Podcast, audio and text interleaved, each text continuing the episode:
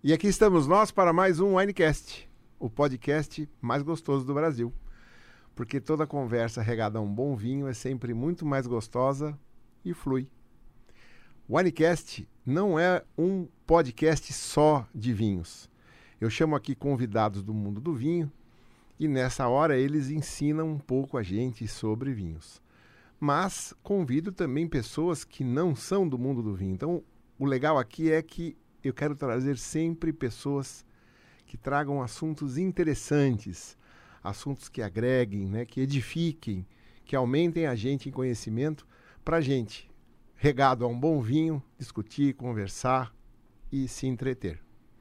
E hoje eu tenho comigo aqui Marcelo Deldébio. Parabéns pelo nome, viu? Excelente nome, Bonito né? nome. Mas estavam de parabéns, hein? eu não sei nem como que eu apresento ele. É tanta coisa, né? RPG, hermetismo, mitologia, cabala. Aí ele falou, fala arquiteto. eu nem sabia que ele era... A arquitetura tem uma vantagem que ela te coloca no dedo em todos os lugares. É verdade. Então a gente, sendo arquiteto, na minha classe mesmo, quando eu me formei, acho que dos 150 alunos, uns 10 foram para arquitetura. O resto virou poeta, dançarino, músico, é, instrumentista, você imaginar menos arquiteto. Então a gente vai para todas as áreas da arte. Isso eu acho uma... bacana. Isso é, isso é verdade mesmo.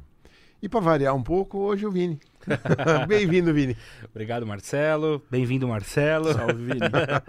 é, vamos aqui ter hoje um tema pouco assim debatido, né? Mas com muita história, com muita coisa interessante para contar, ótimos vinhos, né? Expectativa de um ótimo programa. Um tema polêmico. Vou é... ter que pisar em ovos aqui, vou ter que falar com cuidado, porque vamos mexer em, em, em áreas assim meio delicadas. Mas você vai curtir. Vamos lá. Roda a vinheta.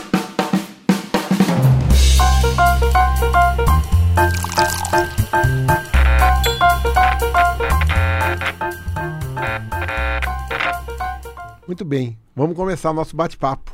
É. Vamos começar por onde? Por onde? Essa é a pergunta. Né? Eu fiz aqui algumas anotações, mas é, conversando aqui um pouco com o Marcelo, acho que é legal você falar desde o começo, né?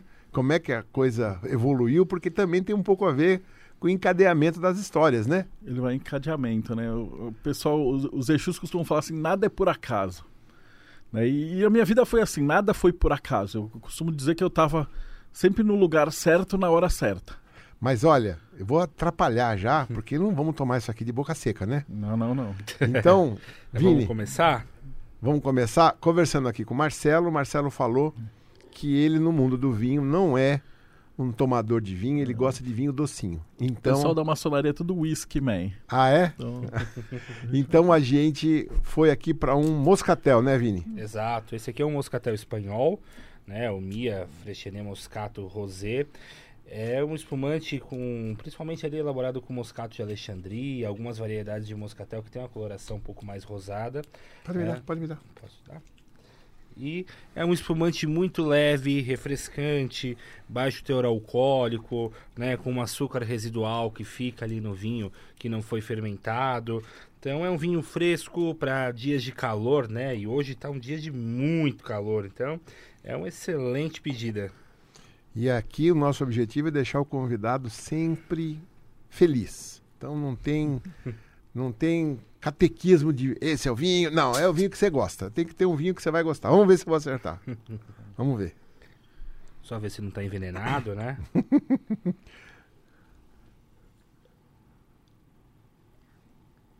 não, tá perfeito. você sabe que o sommelier nasce por causa disso, né? É. Você sabia? Sabia. Ah.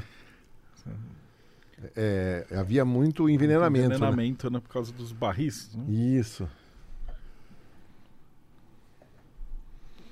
Eu te falei, a arquitetura coloca a gente em tudo que é lugar. Então, o sommelier, o sommelier era o cara que cuidava da som. E som é meio que o estoque. Então, o, o, o nobre feudal recebia lá um monte de coisa, e o sommelier, que era o estoqueiro, cuidava de tudo. E cuidava também do vinho. Aí, um dado momento, os nobres começaram a morrer. E aí ele fala: Você toma primeiro. e aí o sommelier Tentando achar antes, né? Porque não queria ir pro saco, né? É verdade. Saúde! Saúde. Vamos lá, vamos ver se você vai gostar, hein? Vamos ver.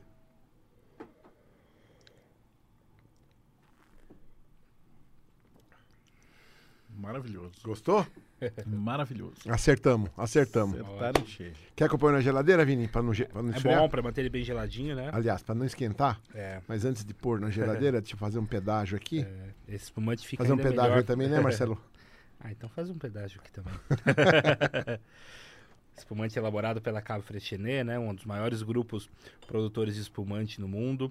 Super aromático, um vinho com uma proposta nova, excelente relação preço-qualidade. né? Então, um vinho que está fazendo muito sucesso. Mas depois nós vamos apresentar um vinho diferente, um vinho mais forte, que o Marcelo falou, "Vamos, tô aberto aqui para experimentar. Então, esse próximo é uma arriscada. Sai do docinho, que eu sei que ele gosta, mas vamos ver se a gente consegue introduzir ele ao mundo do vinho. lá. Vamos lá. Voltando então, você falou que os Exus dizem que não tem Nada por acaso. Nada por acaso, né? E eh, eu sei que também a gente vai ter que falar de um monte de coisa porque é muito alienígena pra galera que tá fora desse, desse nicho, né? Assim, o que, que é cabala? O que, que é hermetismo, né? O que, que é RPG? Mas eu acho que o, o jeito mais fácil de explicar é mitologia. Que aí todo mundo gosta. Deixa eu só fazer um parênteses. Quando a gente fala a palavra Exu, muita gente se arrepiou, né? Se arrepiou, né? O pessoal acha Como que é que o a gente pode tal. atenuar? Não é, não é. Eles são os professores, né? Então, dentro do, do- da Umbanda, dentro do Candomblé, ah, eles acreditam que depois que você morre, o seu espírito, ele sai, ele, ele fica por aí. Você tem um culto ao ancestral.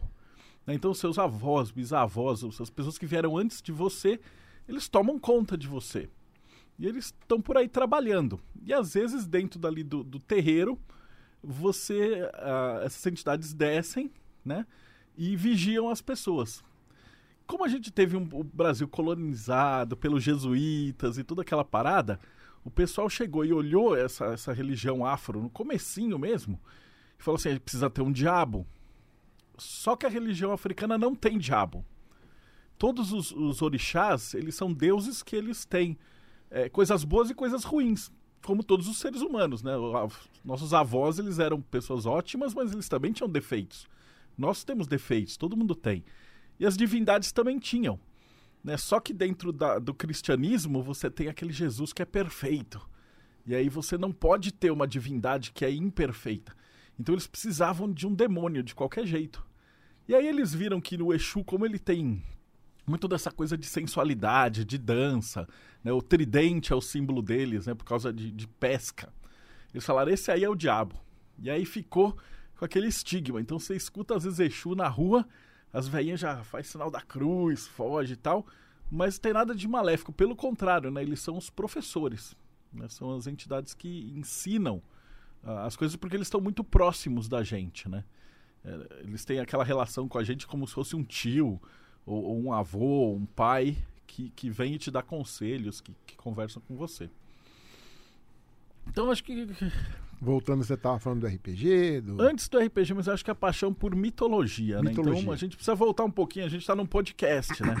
Mas eu tenho que voltar aí para a década de 80, onde não existia internet, não existia celular, não existia absolutamente nada disso. E eu, ah, eu sempre gostei, né? Quando eu era muito pequeno, meus pais. ah, minha mãe era professora, né? Então ela hum, deu tudo que era livro que vocês puderem imaginar. Então eu e meus irmãos, graças a Deus, a gente nunca teve problema de leitura. Então, ah, queria ler Turma da Mônica. Eles davam revista.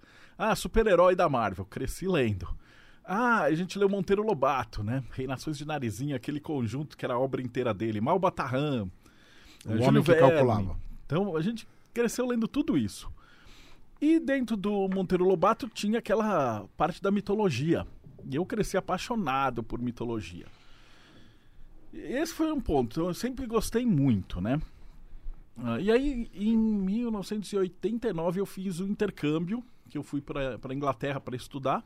Mas só, só entender. Então você estudou mitologia? Não, nessa época. Não estudava, era um moleque sem internet, sem, né, que era Porque apaixonado. eu ia perguntar livro, aonde você achava mitologia. tudo importado. Aqui no Brasil praticamente não tinha. Exato. Você tinha o câmara cascudo e você tinha uma outra revistinha que às vezes vinha alguma coisa. Mas era tudo superficial, muito pinçado, né? superficial. Então tinha muita coisa em inglês, né, Certo. fora.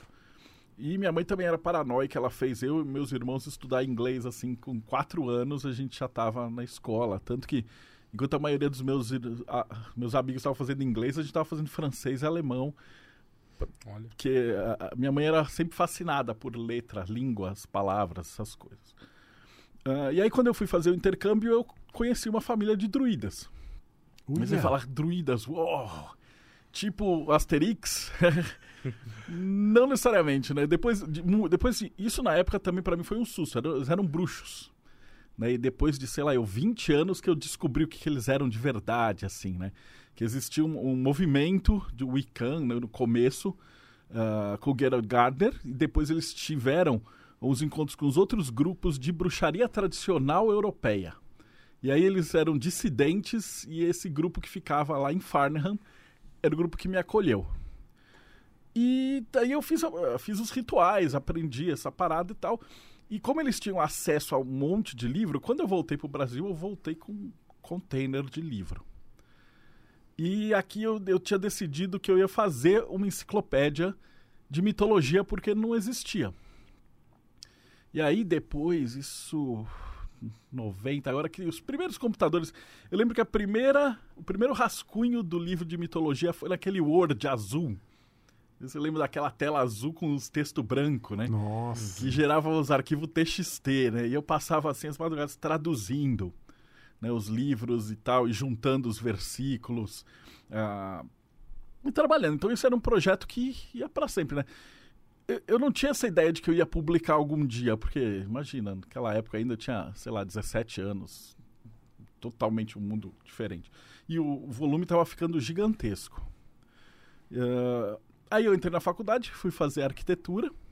E aí eu descobri a famosa ABNT, as regras, tal. E aí eu tive que revisar tudo, né? Porque aí você descobre, né, que quando você coloca lá é, personagem mítico que servia cerveja para o Thor. Aí você tem que dar, né? Que livro que é, que veda que tá, qual é a página, a referência. Aí você acha um outro capítulo falando assim: o homem que servia cerveja para o Thor era loiro. Aí você tem, se você colocasse que o homem servia cerveja para o Thor era loiro, você já tinha que ter por duas referências. Então o bagulho foi ficando grande, grande, grande.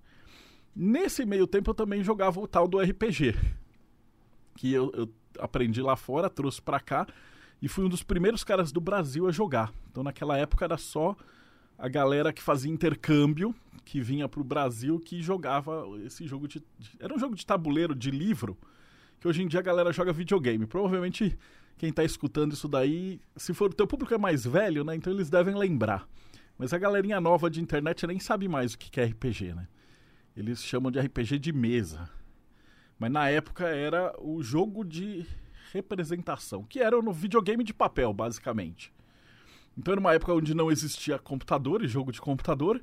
Então a galera comprava os livros e aí eles jogavam baseado no Senhor dos Anéis. Então você podia jogar com guerreiro, com mago, com anão, com elfo. E aí você tinha dragão, orc. E você ia- tinha um cara que era o diretor. Ele ia jogar uma partida, então ele criava uma história, tipo, ah, vamos invadir um, um forte.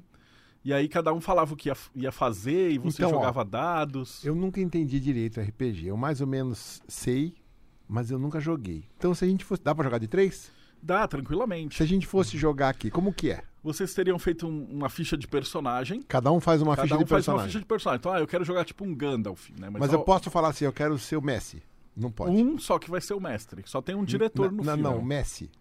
Quem é o Messi? Jogador de futebol. De futebol. Não, não, porque tem que ser do cenário. Isso que eu ia falar. Então, primeiro, eu tenho que Tem que escolher escolher um cenário. dentro de um cenário. E quem que define o cenário? A gente. Ah, é Combina. de comum acordo. Então se a gente vai falar assim, ah, vamos jogar uma aventura espacial.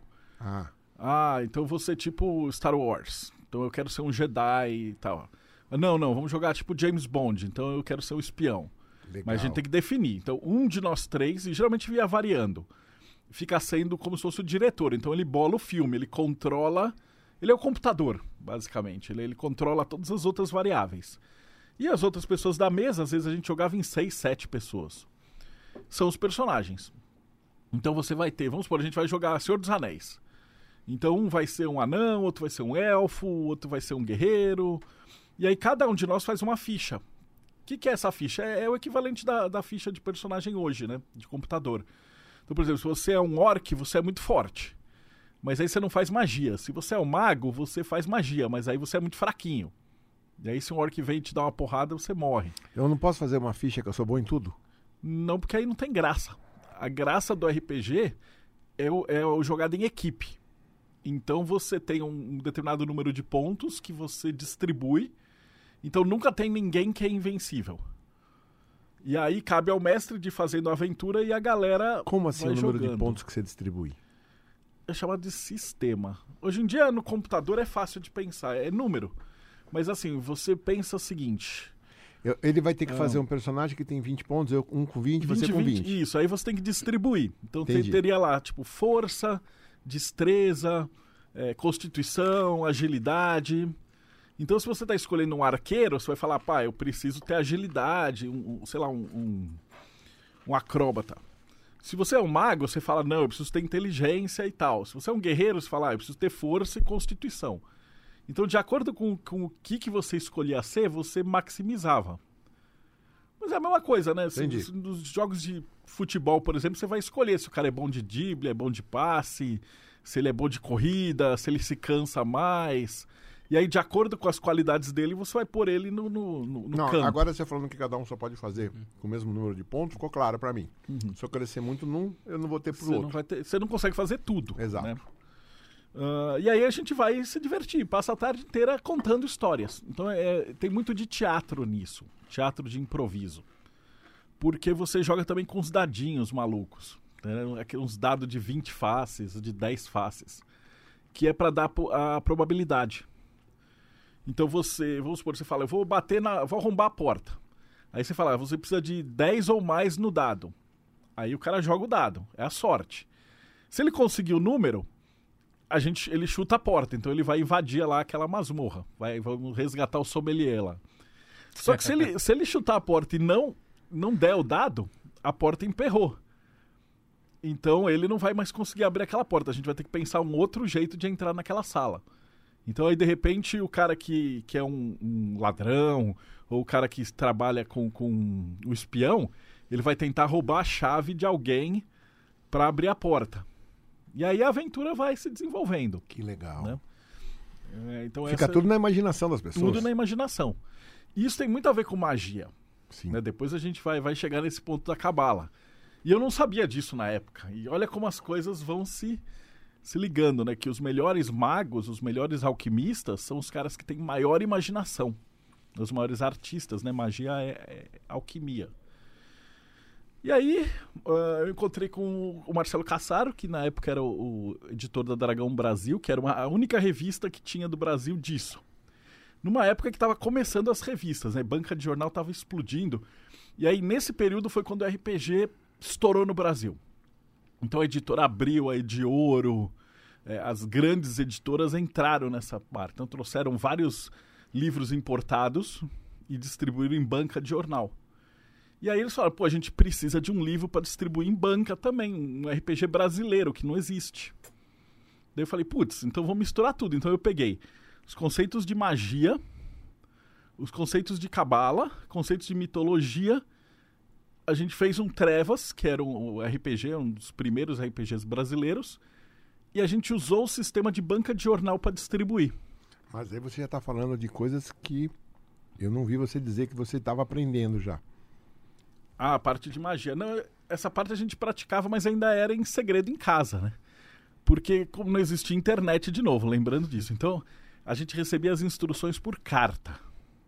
Então o cara passava, você tem um negócio chamado Roda do Ano, que são oito rituais que você faz, solstícios, equinócios e meio de estação. Então os caras me mandavam uma, a carta com as instruções e eu precisava fazer essas evocações, fazer esses rituais, anotar os resultados e mandava de carta para eles, Como chama esse lugar que você mandava a carta? para Farnham. Ah, É, é um grupo é fechado, eles não têm internet, não- Sim, eles sim. são muito discretos. pega uma brusquetinha. Opa, você vai falar muito, eu vou falar muito. vai- ela vai esfriar aí. Agora, deixa eu fazer uma pergunta. Você não tinha medo? Cara, não, eu, eu cresci numa família espírita, então a gente já Tá. tinha ideia desse contato e tal. E depois, quando eu conheci a Umbanda, eu percebi que, cara, era a mesma coisa aqui no Brasil e lá na Inglaterra. Lá começava um ritual, a gente ia pro círculo de pedra, os caras tocavam lá o tambor, o cara incorporava, ele recebia um espírito de um, de um ancestral, aí umas meninas incorporavam umas fadas da floresta, e o cara incorporava uns cernunos, e aí ele punha uma capa, punha, tal, co- bebia brand, fumava charuto tal. No terreiro eu vi que o cara incorporava, punha uma capa, ele fumava, fumava charuto, bebia cachaça. Eu falava, peraí, cara, aqui a gente tá vendo é o velho africano e lá é o velho inglês. Daí eu pensei assim, putz, tem alguma coisa aqui no, no universo que é maior do que esse, esse plano terrestre. Daí foi nessa época que eu, que eu comecei a pesquisar muito essa parte. De tipo, o que, que tem atrás desse véu? Que a gente muita, usava muito no RPG como sendo fantasia ou ficção, mas que existe de verdade. né? E a galera, às vezes por preconceito, ou por, por medo e tal, não toca muito nesse assunto. Vai comer? Vou aproveitar vou falar um pouquinho para ele poder comer. Bom, já falei em outros programas, mas eu vou falar de novo. Eu nasci num lar cristão, cresci como cristão, estudei muito a Bíblia até meus 33 anos e meio. Olha a coincidência da idade, né? E é verdade. Depois meus estudos me levaram a conclusões aonde eu percebi que não dava mais para ser cristão e nem dava mais para levar a Bíblia a sério do jeito que eu levava. Continuo achando um livro de muita sabedoria, mas não acho mais que é a palavra de Deus, vamos colocar assim. Então me perdoem aí, quem estiver ouvindo e, e não gostar disso. Mas é um livro de muita sabedoria. E o engraçado é que por que, que todo o Ocidente é cristão? Porque é, os, jesu- os jesuítas, né, eram cristãos, não é? eram católicos, né? E foram eles que saíram de caravela e colonizaram tanto o Brasil como os Estados Unidos, não é? E difundiram o cristianismo. Agora lá na Europa e para o Oriente, o cristianismo é muito pouco expressivo. Na Europa não, né? Na Europa ainda tem bastante expressividade. Eu quero dizer, se você for lá para o leste, né? Se você for para Moscou, Índia, eh, China, Japão, né? Não tem mais cristianismo, não tem quase. Tem, mas não é como aqui, né? E eu acho legal a gente ouvir, então peço a você, ouça, não é? Tenta ouvir aí com, com atenção e, e um pouco menos assim, baixa um pouquinho para poder ouvir, porque talvez algumas palavras vão ser meia doloridas, né? Exu, Umbanda, né? Mas é no passado isso era tudo contato com a natureza, né? Eles Não, estavam se contato, contato com a natureza. E outra, também a, Cabala ela é a base da Bíblia. Então, quando você Sim. começa a estudar a Cabala, você vai ver que a Bíblia ela é, ela fica mais legal do que ela é. Porque você para de ver aquela coisa literal de tipo, ah, Noé com um barquinho, com os animais. Você, você parar pra pensar um pouquinho, se você não estiver mais na escola, não faz o menor sentido, né? Tipo, o cara enfiou um monte de animal num barquinho e tal. Mas aí você começa a ver que os judeus eram muito espertos. E os caras man- manjavam demais de magia. E eles colocavam é, um simbolismo nessas palavras. Que é o seguinte: no, pro judeu, a letra e o número, pro, pro hebraico bíblico, ela tem o mesmo va- valor numérico. Então, pra gente, o A é 1, o A é A e o 1 é 1. Para eles, o Aleph é 1. Então, quando eles escrevem uma palavra, ao mesmo tempo eles colocam número. Então é possível que você faça palavras diferentes, que a soma dessas letras dê um número, e é- é- aí eles fazem uma troca, como se fosse um código. Então, por exemplo, se eu falar para vocês que a arca de Noé, arca, tem o mesmo valor gemátrico, né, o valor numérico, de escola, que animais têm o mesmo valor numérico de estudantes, que dilúvio tem o mesmo valor numérico de ignorância. Aí você fala assim, opa, peraí, então se, eu, então se eu ler de novo essa história, eu vou falar assim, a Noé, ele, ele viu que estava para ser dominado pela ignorância, ele fundou uma escola, e ele chamou alunos de todas as partes do mundo para ficar trancados estudando fechados, isolados. Até que o, o, nível de ignorância baixasse e eles pudessem sair de volta da, da escola. Porra, faz muito mais sentido do que a história do, dos animais e do barquinho. Eles falam, ah, então eles estavam meio que disfarçando isso. De modo que é uma história para criança que vai ser perpetuada para sempre e que contém um baita do ensinamento cabalístico por trás. E é assim muitas coisas que a gente vê na Bíblia, né? Que é um serpente falante, é o pecado, expulsão do paraíso. Tudo isso é um código. E aí, como você vai trocando as palavras, você vai aprendendo dentro da Kabbalah e você vai entendendo o que, que os caras queriam dizer. E basicamente ela é um sistema de, de comportamento, um sistema de vida que é fantástico. Né? E aí eu, como já estava empolgadão na época, coloquei esse sistema dentro do RPG. Mas, mas espera um pouquinho. Você então via lá na Inglaterra os seus pais ingleses, né? Que você Isso. ficou lá na casa deles, né? Isso. Eles eram druidas. É, eu tenho até bruxo, na época eles chamavam de druidas, mas está certo. Tá. Que eram pessoas que tinham contato com outro plano, incorporavam também? Também incorporavam. E mexiam com energias. E mexiam com, com energias e com o ritual. Coisa que você depois foi ver similarmente dentro de um terreiro de Umbanda aqui. Perfeito. Com outros nomes, mas comportamento extremamente similar. Isso. Que foi o meu start para olhar e falar, putz, isso é o que eu quero estudar na vida. Entendi. Aí depois você fez o quê? enquanto eu fazia o livro de. Como é que você chegou na Cabala?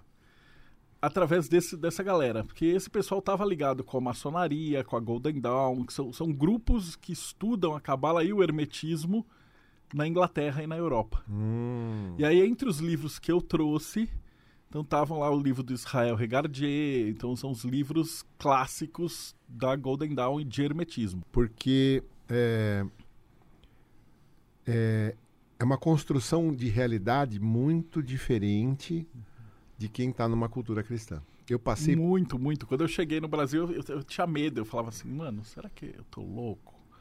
Porque eu passei por um momento de transformação gigante, assim, foi muito dolorido e difícil. Porque quando você tem uma estrutura de crenças, essa, essas outras coisas que você está falando, é tudo demonismo, né? Tudo é demonismo. É Mas na tudo época, contato com esse... demônio, com satanás, com. Não é? É, com. É pesado, Sim. né? Sim. É, então, mas assim, para mim não foi tão assustador, porque como eu já tava tá, no você veio de uma família espírita, já via algumas Já me coisas? preparou. Claro. Cara, e uma hora que. Uma vez que você tá no meio ali do, do da floresta, num, num, templo de pedra, quase os caras tudo com tochas e tal. Hoje em dia eu acho que você é meio louco, né, cara? Mas na, na época não passou, assim, não, foi natural. Né? Hoje, quando você olha para trás e fala, eu fazia cada doideira. Como é seu contato com é, essa mas, família hoje? A, a gente troca e-mail uma vez cada três, quatro meses. Mas muito pouco, assim. Eles são bem isolados, eles têm, não têm Facebook, Instagram, os caras são muito fechadões mesmo. E eu converso agora com os filhos da galera que eu, que eu, que eu treinava, né, com eles. Bom, Aí você chegou no RPG. Vamos lá, então. Ah, não, você chegou no Trevas. É, no RPG. É, o Trevas é, o RPG, que ele é. é a soma disso. Então eu estava uhum. fazendo aquela pesquisa de demônios, de anjos. Né? Então, estudando e anotando. Querendo entender tudo que você estava vendo. E aí eu construí esse mundo. Então a galera precisava de um produto. Que era o RPG. E fala assim, cara, só tem os produtos americanos e tal. Vamos fazer um RPG brasileiro. Então, ah, então vamos pegar assim. Aí a gente criou um que era, a princípio, meio europeu depois a gente fez um que podia jogar no Brasil, inclusive. Então você jogava com maçom, Rosa Cruz, alquimista. E aí nesse mundo tinha anjos e demônios. E você tinha uma briga entre anjos e demônios pela alma dos humanos. E os, e os personagens eram magos que participavam aí dessa, dessas aventuras. Então você podia criar história, né? Era tipo um John Constantine, só que antes do John Constantine.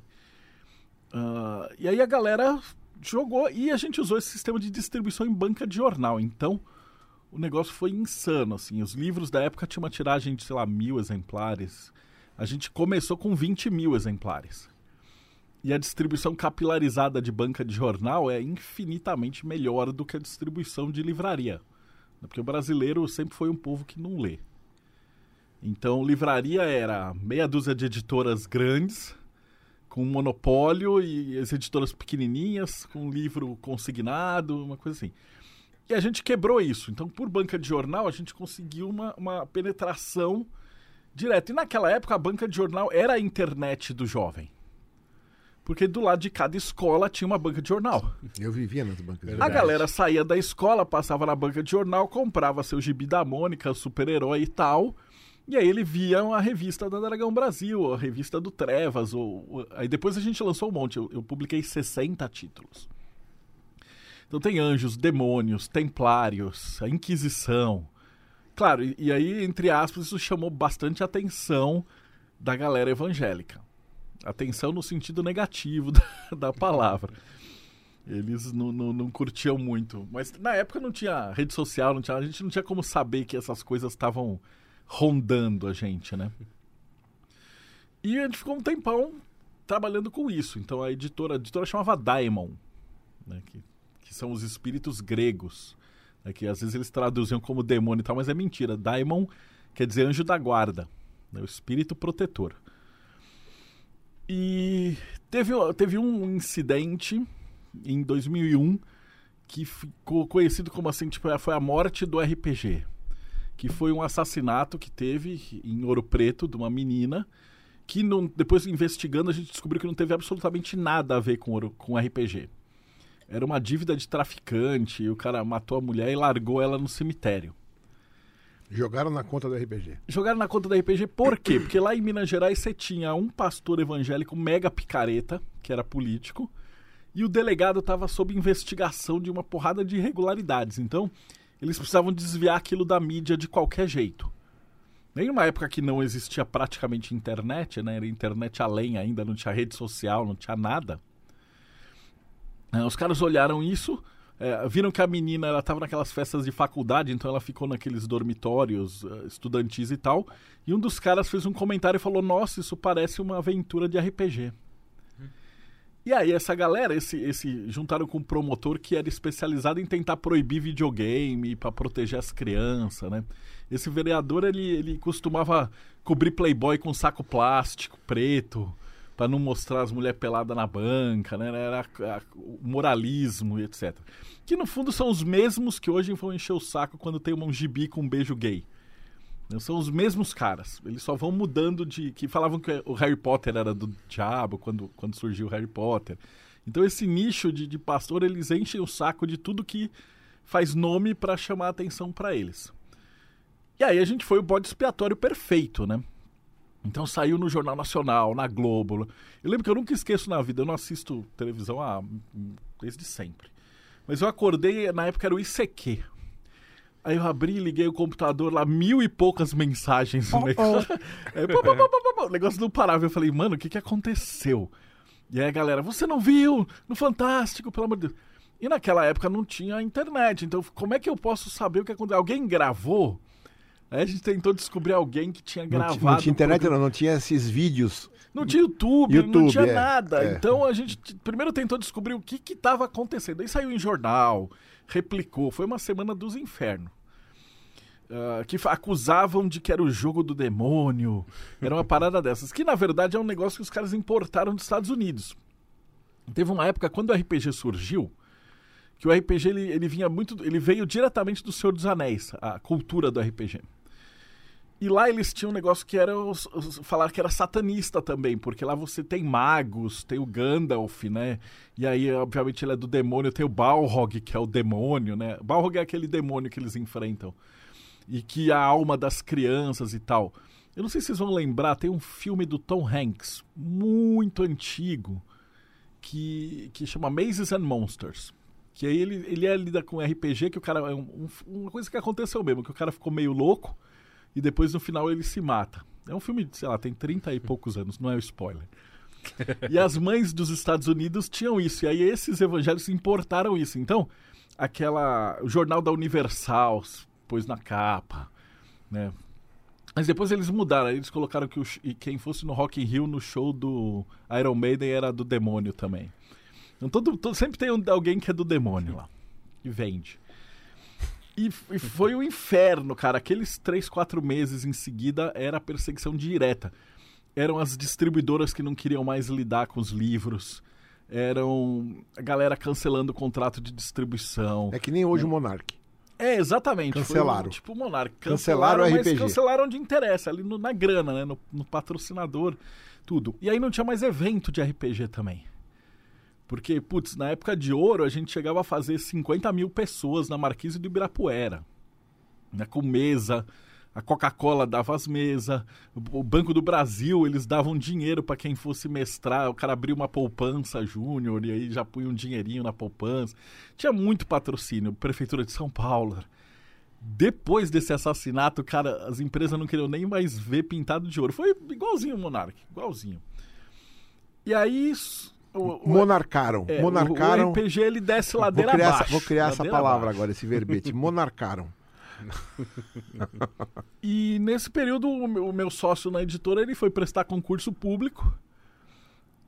E eu, eu quase desisti nessa época, né? Ah, eu tava na maçonaria e, por minha sorte, que o meu padrinho, o Wagner Veneziani, ele falou: Cara, não desiste. Né, O Wagner, para quem não conhece, ele era o dono da Madras. Mas você já foi numa, numa Bienal do Livro. Quando você entra na Bienal do Livro e olha para cima, você vai ver uma pirâmide bem no centro assim, da Bienal. É onde está o stand da Madras. Sempre. São E o- livros mais de ocultismo, né? Livros totalmente de ocultismo, de tudo, né? Mas o que o pessoal não sabia é que ali na Madras existia uma loja maçônica da Madras. Que todos os autores de ocultismo do Brasil se reuniam nessa loja maçônica. Então, toda semana a gente se juntava para debater, para divulgar essas coisas e para conversar, né? Então tinha gente do Reiki, tinha gente da Umbanda, tinha gente do Candomblé, tinha gente de tudo que é vertente que você puder imaginar. Tinha Wicca, tinha Druida, tinha, assim, você pensou, tinha na loja. Né? Isso também para mim foi muito importante, porque lá, ali eu conheci o Rubens Sarraceni, que ele era da Umbanda Sagrada e eles tinham assim, e o Comino também, depois, eles tinham vários terreiros. Então quando eu estava pesquisando, eu comparava as mitologias e falava, olha, tem esse tipo de energia da Cabala que tem muito a ver com o planeta Marte, que na Umbanda vocês chamam de Ogum. Então vocês conhecem alguém que incorpora um caboclo de Ogum que eu possa conversar? Aí ele me direcionava, aí eu ia, ia, ia até o terreiro, fazia a gira. Quando o cara incorporava, eu chegava e falava, eu preciso tirar umas dúvidas né, da entidade. A entidade de Umbanda, geralmente os caras vão pedir Você dinheiro. tá brincando que fazia, quê, tá? fazia isso. Eu chegava pros caras e falava, sua energia é essa? A entidade me olhava assim. Ele falava, a gente não fala sobre isso, mas como você sabe o que você tá falando, eu vou te explicar. Que legal. E aí os caras começavam a, a falar comigo. Então, Gente, deixa eu fazer mais um parênteses aqui. Eu sei que para muito o assunto tá pesado hoje, né? Um monte de termo aí, ocultismo, né? A, a- só essa palavra ocultismo já arrepia, mas galera né? é tudo do bem, né? É que o pessoal tem medo porque eles precisam vender. De- deixa eu explicar. O ocultismo é a arte de estudar, é a ciência de estudar o que não está visível, o que está oculto. Porque há muitas coisas ocultas. Go- gostemos ou não, tem muitas coisas ocul- ocultas no universo. Então, o ocultista é o que estuda o que está oculto. Não necessariamente ele está estudando o diabo. Ele está estudando o que está oculto. O que o Marcelo está falando aqui é que ele estava muito curioso e percebendo similaridades. Ele começou a tentar fazer as conexões, juntar. Foi um estudo mesmo. Foi, a gente descobre que o diabo não é tão feio quanto se pinta, né? Que- E, e ocultismo, por que, que era ocultismo? Na verdade é porque eram ordens secretas, né? A maçonaria era uma ordem secreta. E por que, que ela era secreta? Então aí vamos tomar um respiro pra gente explicar por quê, né? Não, mas acompanha a gente que você vai. Tá bom, quer você- falar quem, depois? Tá, quem tá escutando. Não, não, não. Vamos, vamos Hum. explicar agora, que é muito legal e faz muito sentido. E aí o cara que tá, tá assistindo a gente, mais cinco minutinhos e aí você já vai curtir a história. Então pensa que tudo isso começa no Egito. Não, não tinha cristianismo ainda, tá? na época dos faraós. E lá tudo era secreto. Então você tinha uma coisa que era magia, que era que só os sacerdotes e, o, e os altos clérigos e os altos guerreiros tinham conhecimento. Eu vou falar um negócio agora que você vai achar doido. Eles sabiam ler e escrever. E o resto do mundo não sabia. Isso é magia. Esse é o segredo. Que acontecia que era o seguinte: imagina que todo mundo é analfabeto. E aí eu chego e falo, ô Marcelo, você vai construir a pirâmide, você vai por tanto, tanto tal coisa, o Vinícius vai fazer isso, isso e aquilo, e aí a gente vai construir um barco, essa é a instrução. E aí eu vou, eu vou embora, eu vou viajar. Aí chega um outro mestre. Aí o cara pega uma folha de papel, ele olha para a folha de papel, e aí ele fala: Marcelo, você vai já levou esse negócio da pirâmide, tá lá? Você vai olhar para a cara dele e falar assim: como é que ele sabe meu nome? E ele fala: Vinícius, o barco que você fez assim, assim, assim. Aí você olha e fala: como é que ele sabe quem eu sou? Como é que ele sabe que eu estou fazendo um barco? Como é que ele sabe quem é o, o, o governador dessa cidade? Simples, ele leu. Mas pensa que se você não está lendo, se você é analfabeto, quem está em casa acompanha. Se você pegar uma folha de papel, você está vendo ali símbolos mágicos que o cara pega o papel, lê o símbolo e, e adquire uma, uma, inteligência. Isso é tão doido, cara. O Carl Sagan, ele falou que o livro é a prova de que o ser humano é capaz de fazer magia. Porque você pega uma árvore morta, com mancha de tinta, você abre essas páginas de árvore morta, olha para a mancha de tinta, um fulano que morreu há 300 anos, conversa com você dentro da sua cabeça, e a hora que você põe o livro de lado, você tem uma informação que você não tinha antes, ela veio do nada. Isso é magia. Se isso não for magia, então Maluco, o que, que é né? magia? É. Maluco. Cara, não é mágica, magia. Esse é o, o segredo. Conhecimento, armazenar o conhecimento. Então vamos voltar de novo lá para o Egito. Para esses caras isso tinha um valor absurdo. E aí, porque eles, eles começavam a anotar. Então imagina que um, um Zezinho qualquer, para ele aprender ali as artes para construir um, uma passagem secreta, um castelo, como é que fazia as coisas, ele precisava, às vezes, de uma vida. Porque ele tinha que começar como aprendiz, aprender tudo. Com o papel, eles aceleravam demais o conhecimento. Porque você lia, estudava, aprendia e tal. Por outro lado, esse conhecimento tinha que ser secreto. Por quê? Porque a gente tem o segredo de construir catapulta, que eu e o Marcelo. Aí o Vinícius quer aprender. Eu não posso simplesmente falar, oh, Vinícius, bom dia, e ensinar para você o segredo da catapulta, da passagem secreta do meu castelo, da ponte elevadiça.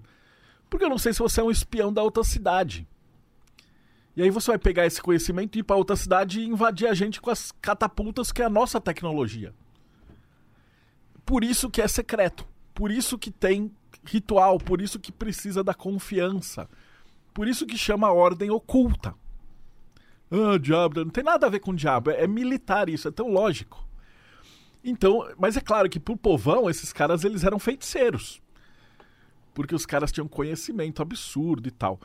É muito difícil, às vezes, até pro ouvinte que tá aqui entender isso, porque a gente é tudo letrado, né? Você não consegue fingir que você é analfabeto. É um negócio muito doido.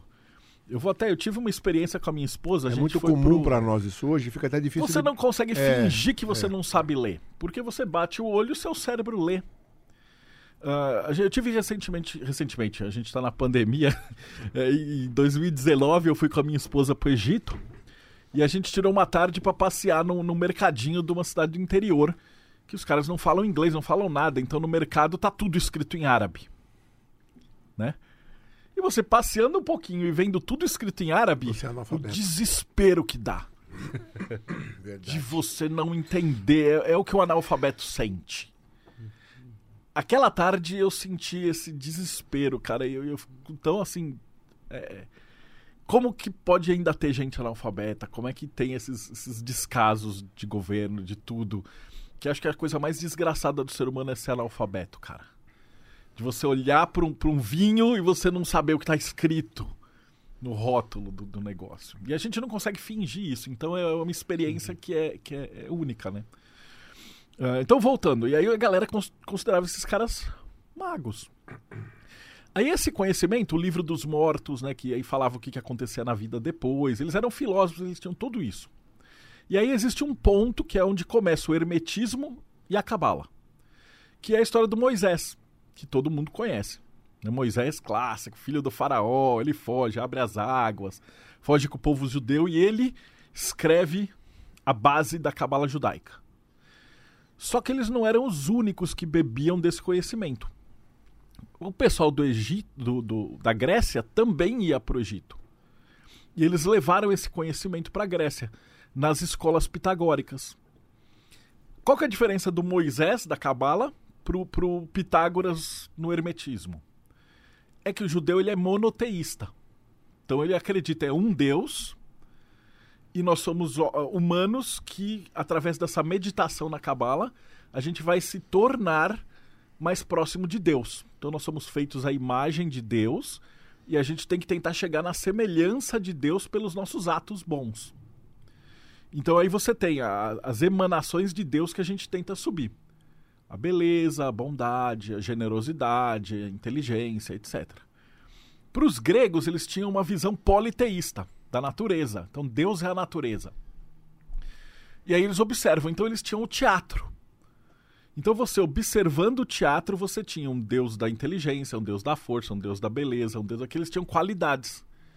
E aí, assistindo as peças gregas, você aprendia o que, que, o que você precisava fazer ou deixar de fazer.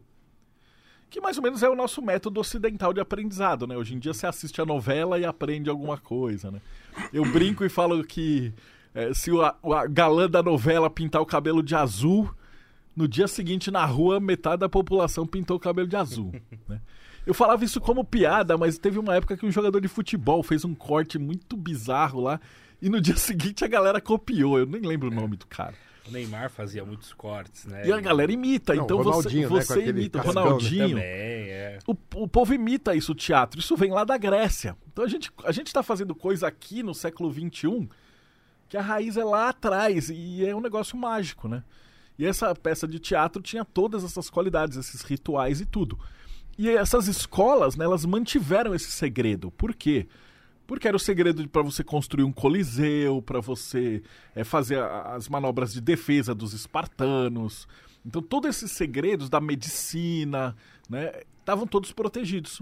Mas, Só... você, mas você também tinha ali a geometria sagrada. Né? Geometria né? sagrada, arquitetura, como é que constrói. Por exemplo, é, você tem muita é, proporções mágicas nas igrejas feitas mundo afora, né? Se você olha uma igreja, tem, tem muita coisa ali.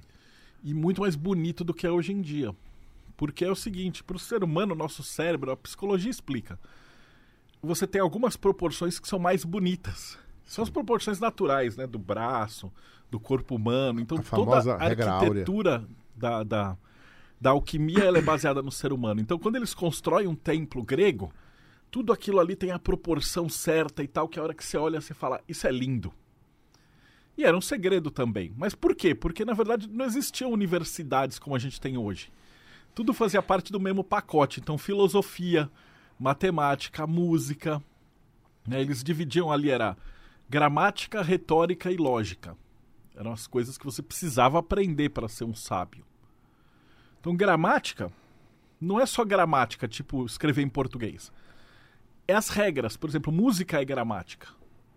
Então você tem essa, essa passagem do invisível, né? Por exemplo, hoje em dia, um exemplo moderno, eu faço um, uma fórmula de um perfume, mando para China, os caras fazem o perfume. Eu não preciso falar chinês. Eu, eu faço uma programação, levo, eles fazem um software. Eu faço uma planta, o cara na Inglaterra constrói o prédio. Eu componho uma sinfonia, a orquestra de Berlim toca. Eles não precisam falar português é tudo gramática. Aí Pitágoras falava que tinha a retórica, que era como você molda o mundo através das palavras. Então não adianta você saber um monte de palavra, mas um mago ele, ele tem que saber colocar essas palavras de uma maneira a contar uma história. E isso é muito mais forte do que guerra, né? Tanto que a igreja depois pegou esse segredo e hoje quem domina esse segredo é marketing e partido político. Se você assistir uma notícia na televisão, no... E aí você entrar na internet, você for numa bolha de, de direita e esquerda, vocês vão ver a mesma notícia de um mundo completamente fantasioso, manipulado. Que você vai ler a notícia e falar, não é possível que essas duas notícias sejam a mesma coisa. Porque cada um dos lados está torcendo a verdade, criando palavra, criando narrativa para vender o seu peixe. Então isso é a retórica, que é poderosíssima, né? Você movimenta aí hoje fake news, um monte de coisa. São instrumentos mágicos. E aí a lógica que é a base do direito, do comércio, da diplomacia, que é você ter essas regras e você utilizar isso para entrar na tua cabeça, fazer você pensar do jeito que eu quero e chegar na minha conclusão. Então a gente vai ter comércio, diplomacia. É, é só a base da nossa sociedade. Os gregos já tinham isso. Só que era segredo. Porque eles falavam, ah, isso não é para todo mundo. Mas não tem ali também algumas coisas que mexem com energia e é perigoso? Também, mas não chega a ser perigoso, porque quando você está falando de espíritos, ah, vamos falar com os mortos. Eles sempre falaram com os mortos. E aí na Igreja Católica eles falam com os mortos também, eles só não divulgam. Não, mas eu não estou querendo dizer mas... isso. Por exemplo, tem lá o tal do livro do São Cipriano. O livro do São Cipriano é muito recente. É muito, muito mais moderno. Não, não. Eu estou usando só como ilustração. Tá. Você tem ali alguns, alguns feitiços, tem, vamos colocar tem, assim, por que quê? é perigoso. Tem, tem, claro. Porque o pessoal acha que você morreu e você vai virar santo. O cara é um traficante, assassino, estuprador. O cara morre, ele não vira anjo. Ele vira um espírito de um assassino, estuprador, traficante, ladrão, etc. Então esses seres do lado de lá, eles estão querendo o quê? Eles estão querendo a energia. Era isso que eu ia te perguntar. Como que você enxerga, então, o que acontece com a pessoa depois que ela morre? Eu tenho essa mesma visão que já é dos gregos, que é da Umbanda, é, é essa visão de que nós... As pessoas acham que a gente é um corpo com um espírito. Esse ponto de vista uh, espiritualista, a gente é um espírito que está temporariamente habitando um corpo. Então, na verdade, o que é eterno é o espírito. Esse corpo que eu estou falando com você, eu vou morrer um dia e eu vou continuar. E depois eu vou escolher um outro corpo, eu vou nascer de novo, eu vou ter outras experiências, assim como eu já nasci em várias outras vidas. Mas a, aonde que estão as memórias do que você fez? Está no espírito ou está no corpo? Está acima disso daí, está na alma. Então hum. são três pontos. Essa alma, ela tem todas as minhas experiências, a sua alma tem todas as suas experiências, a alma do Vinícius tem todas as suas... A alma de quem está assistindo tem todas as experiências. E aí a gente vai desenvolvendo o que a gente chama na magia de verdadeira vontade. Então, por exemplo, você trabalha com vinho. Você ama vinho? Não sei se amo, eu gosto. Você bastante. gosta do que você faz. Sim. Né?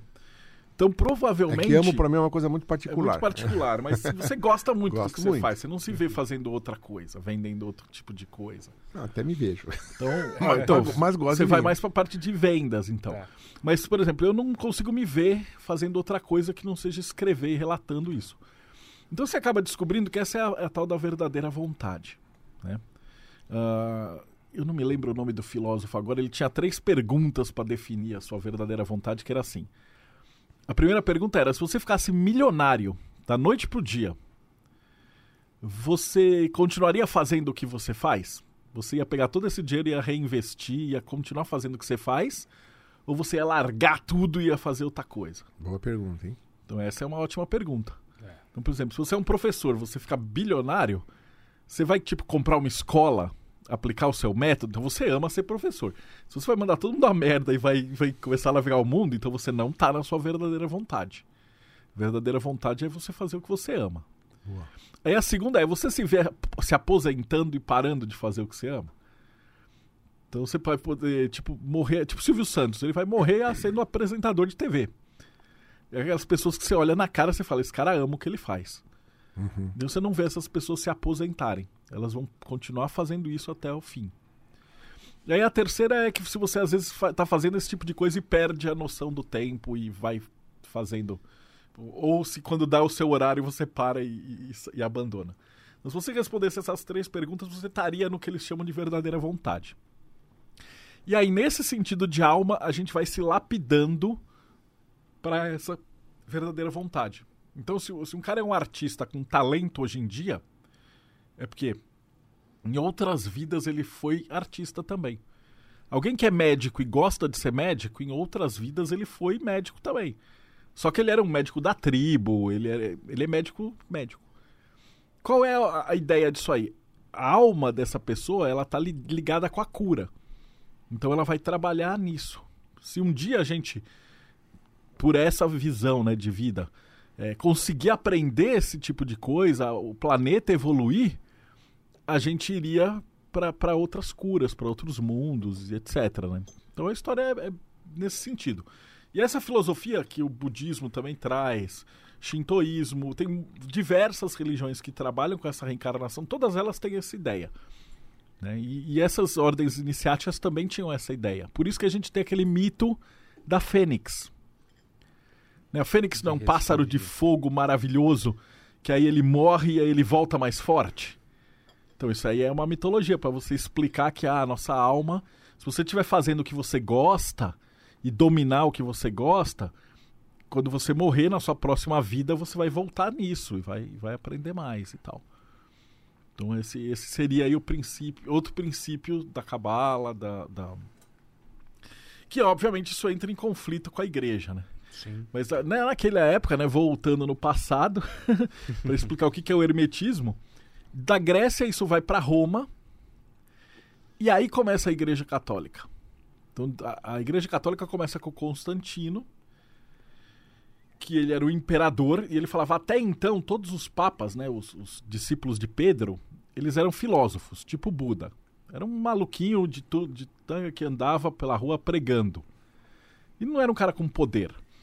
E o Constantino ele se torna o primeiro Papa Imperador, que ele aglutina a função de chefe de, de Estado e chefe da religião. E aí ele fala que ele, ele teve uma batalha que eles venceram, ele viu o sinal da cruz e tá, tá, tá, tá. E aí ele fala, agora a gente vai escrever a Bíblia. E ele, ele pega tudo que não interessa para ele e expurga. E aí ele faz o livro cânone da Bíblia. Tanto que hoje em dia os arqueólogos desenterraram vários apócrifos, que eram textos da Bíblia antes da Bíblia ser a Bíblia. Que esse cara foi matando. Então quando você fala, ah, a Bíblia foi escrita por Deus, fala, não, a Bíblia foi escrita por homens com interesses políticos. E aí, junto do exército romano, Constantino vai espalhando a Bíblia do jeito que ele queria para todo mundo. E a coisa é tão doida que, que a história de por que, que católico não acredita em reencarnação, eu vou contar, vocês vão rir. Eles, chegam, eles tinham vários concílios para decidir o que, que valia na Bíblia e o que, que não valia. E reencarnação era um negócio que eles estavam num debate ah, efusiante ali pro século V, VI. Por quê? Porque as religiões da Índia, da Ásia e tal, budismo e tal, todas elas, hinduísmo, todas elas tinham reencarnação. Então, a galera acreditava, né? Gostava, tinha outro mundo, né? Tinha Hades, tinha toda essa parada. E aí eles iam é, fazer uma votação para ver se ficava na Bíblia ou não. E aí a história era a seguinte: a esposa do imperador de Constantinopla, ela era uma ex-prostituta. Quando ela subiu no poder, ela matou todas as, as, as outras mulheres, as cafetinas, todo mundo que sabia do passado dela, ela mandou matar. E aí ela ficava desesperada com isso, porque, porra, se existe encarnação, ela mandou matar um monte de gente, então na próxima encarnação ela ia sofrer. Então ela encheu o saco do marido para que eles votassem a ingenuidade da pessoa, né? Ao mesmo tempo a pessoa é maliciosa É.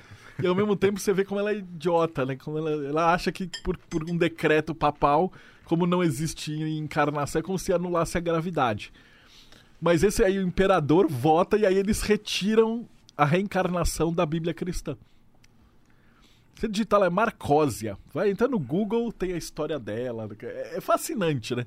Mas é pra gente ver como é que a religião é construída. E aí você cresce acreditando no cristianismo, no catolicismo, né? Porque existe cristianismo com reencarnação. Ah, é? É os cátaros, por exemplo. Então é o cristianismo Mas que livro da gnóstico. Bíblia? De que livro agnóstico que não está na Bíblia que apoia isso? Ah, você vai ter os textos que entraram de toda a parte é, anterior. Ah, a gente chegou a publicar, tem um livro que chama. ah, agora eu vou ter que lembrar do nome, a gente já começou a beber. Mas existem uns textos rabínicos que fazem todas as referências de reencarnação dentro da Bíblia. Hum. Então eles citam, ah, fulano que era a encarnação de Beltrano falou isso, isso e aquilo. E é bastante, é um livrinho grosso, que tem todas essas referências que foram sendo mudadas, né, nas traduções infinitas e tal. Né? No caso aí que você está falando da- do nascimento do catolicismo, né, do cristianismo, do jeito Berço que... do catolicismo. É. né? Você fala cristianismo, você tem o cristianismo também. É, depois ele divide para a. Rússia, ele vira o cristianismo ortodoxo, grego e russo. E aí você tinha dois papas. Então a história da religião é fascinante, porque você vai acompanhando a história da humanidade, né? É. E a história do dinheiro, do poder. O que aconteceu ali foi que tinha um deus grego chamado Mitra, você já deve ter ouvido falar, Uhum. que era um deus persa. Eu falei grego, acho que falei errado, persa. Um deus Persa. persa chamado Mitra. Que, e Roma entra ali, aonde é o Irã hoje, né? Que é ali que era a Pérsia. E toma aquela cidade e fica ali. E o deus Mitra, ele nasceu no dia 25 de dezembro, de uma virgem, foi, morreu com 33 anos e meio, traído por 30 moedas, andou nas águas, curou, eh, ressuscitou pessoas. E esse Deus era um Deus que falava para dar a outra face, era um Deus muito mais amoroso e conquistou os romanos. E aí você tinha toda a legião Que ele era romana de guerra também. mitrai, mitrianista. Mitria. E, E foi a- aí que em 325, no Concílio de Isso. Nicéia, Constantino então se torna o Papa, como você bem colocou, e Troca cria tudo. a Bíblia. É que como é que você vai competir com Jesus? Que era. Jesus era tipo um Buda, ele era um, um carinha, que ele, ele pregava um amor e tal, mas ele não tinha superpoderes. Apolo era o deus do sol, o deus mais Era poderoso essa a minha de pergunta. todos. Vamos lá, vamos lá. vamos- Mitra era um outro deus que matava o touro, Não. que banhava os exércitos. Como é que você vende a ideia de Jesus pra esses caras? Você prefere aqui esse humano que, que caga e peida, que fala umas coisas de amor, ou você prefere o deus Apolo? Claro que os caras. E aí eles construíram esse Jesus fantástico, super poderoso. Ele é filho de Deus. Quem que é filho de Deus e tal? Hércules. Ele Então é aí, filho ó, de Zeus com uma humana. explica para nós um pouco de Essas são as histórias que eu reuni no, no livro da uma, enciclopédia. uma pe- um pequeno livrinho aqui de É, 700 Pequeno- páginas. Não, mas isso aí já é a quinta né? edição. Ele não começa, não começa assim. Então, eu queria te perguntar o seguinte: quando que começa a mitologia entre os humanos? Contar histórias? Puta, acho que é o primeiro maluco que desenhou na primeira caverna. Não, não, não, mas eu não quis dizer no, no no sentido da palavra. Eu quis Aí, dizer de- de contar deuses mitológicos. Primeiro foram os É gregos, É, os, Teve não, os vikings. Antes, não, vikings é bem depois. bem depois. Bem ah, depois. vikings é depois. 700 depois ah, de Cristo. tá bom, tá bom. Mas antes de grego, você tem os aborígenes, da, já, já contavam essas histórias de 30 anos, 30 mil anos, 40 mil anos, eles já desenhavam na parede. E já tinha essas, E esses era, arquétipos. já tinha, e já era magia. Só que hoje é interessante também o conceito que eles tinham de magia. é, a psicologia explica. Imagina que, que que era uma magia? Era você chegar numa caverna. Imagina que a gente está na época da pré-história. Então a gente precisa caçar o mamute. O mamute é gigante, ele vai trucidar a gente. Põe pra decantar. Então ninguém, ninguém tem coragem de bater no mamute. Aí eu sou um xamã. Eu falo, não se preocupe, eu vou fazer aqui os desenhos. Aí a gente desenha os homenzinhos caçando o mamute na, na caverna. Homenzinhos espetando o mamute com flecha. Mamute morto. E aí eu juntava todo mundo e a galera começava. "Ah! Ah!" e gritava e consumia umas ervas, né? Ficava todo mundo muito louco. E aí a galera pegava as lanças e ia caçar o mamute. E aí, claro, tava todo mundo meio doido e matava o mamute. Aí os caras falavam, pô, isso aí é magia. Mas qualquer pessoa que já tenha visto algum jogo de rugby da Nova Zelândia já viu os malucos fazendo haka. Que é, isso é famosíssimo, né? Que os Sim. caras gritam. né? Cara, isso é magia pura. Só que a psicologia hoje em dia chama de moral, coragem. Né? E na época os caras não tinham nome pra isso, eles só sabiam que isso mudava o espírito deles. Então olha que coisa fantástica, né? A gente chama de magia, mas tudo tem uma explicação. Não existe nada sobrenatural. Existem coisas que ainda não foram explicadas. Mas eu acho que não existe nada que seja fora das regras. Né? Se existe um Deus, ele criou um universo, e se o universo tem regra, por que, que ele quebra a própria regra? Não, não faz sentido. A troco de quê, né? Exatamente, então não criasse regra. Então tudo tem essa, essa pegada. E é fantástico de explicar, né? E, e o triste, né, como o Campbell falava, que é que você tem os ateus e os crentes. E os crentes olham para a Bíblia e acham que é tudo de verdade, as mitologias, é tudo de verdade e tal, portanto eles são idiotas. É, e os ateus acham que tudo é mentira e que os caras são idiotas. E na verdade, na verdade, tudo é símbolo. Tudo, tudo é uma imagem, tudo é alguma coisa que inspira. E aí, dentro da psicologia, a gente aprende a fazer magia, né? Nesse, nesse ponto de vista. Você tem o símbolo, você trabalha essa energia e você movimenta a personalidade. Mas você tem movimentação de energias que não são necessariamente vistas, que é magia. Por exemplo, eu posso. É o reiki, por exemplo. Não, não, mas por exemplo, existe eu enfeitiçar uma pessoa, existe eu é, promover que aquela pessoa caia em desgraça, ou promover que ela seja abençoada e prospere, ou estou falando besteira?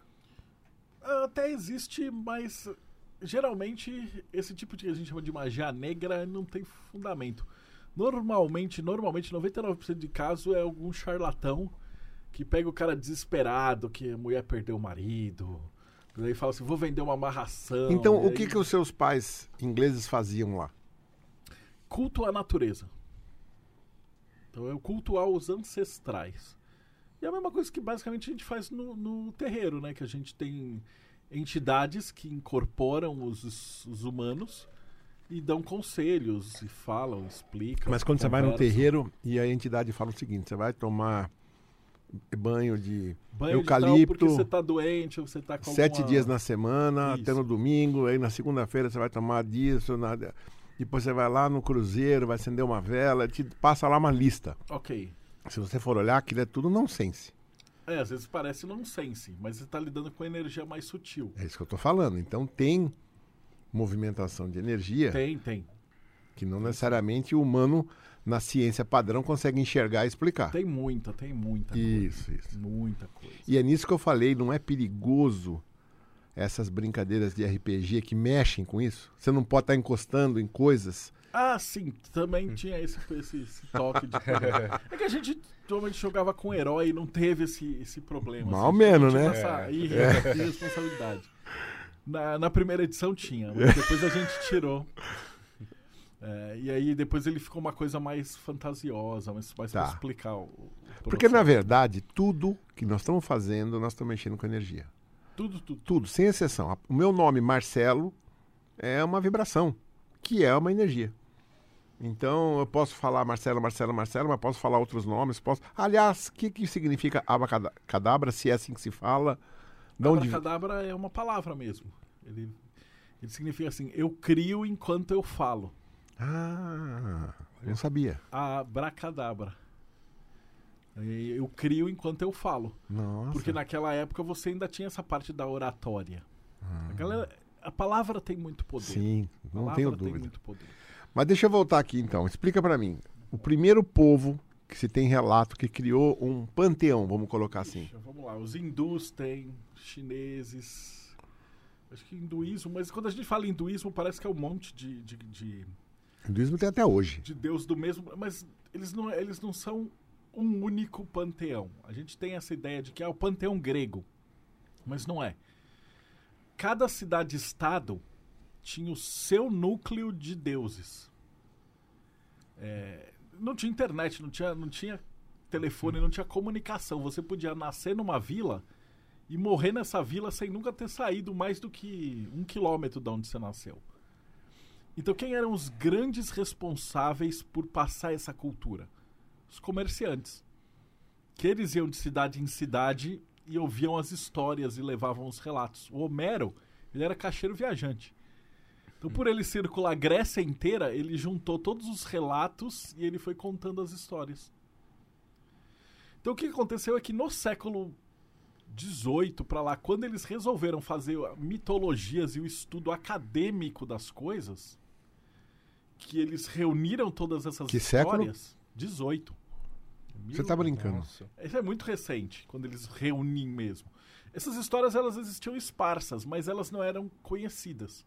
Quando os caras juntam tudo para fazer as enciclopédias, eles descobrem, por exemplo, que a Zeus tem 150 filhos.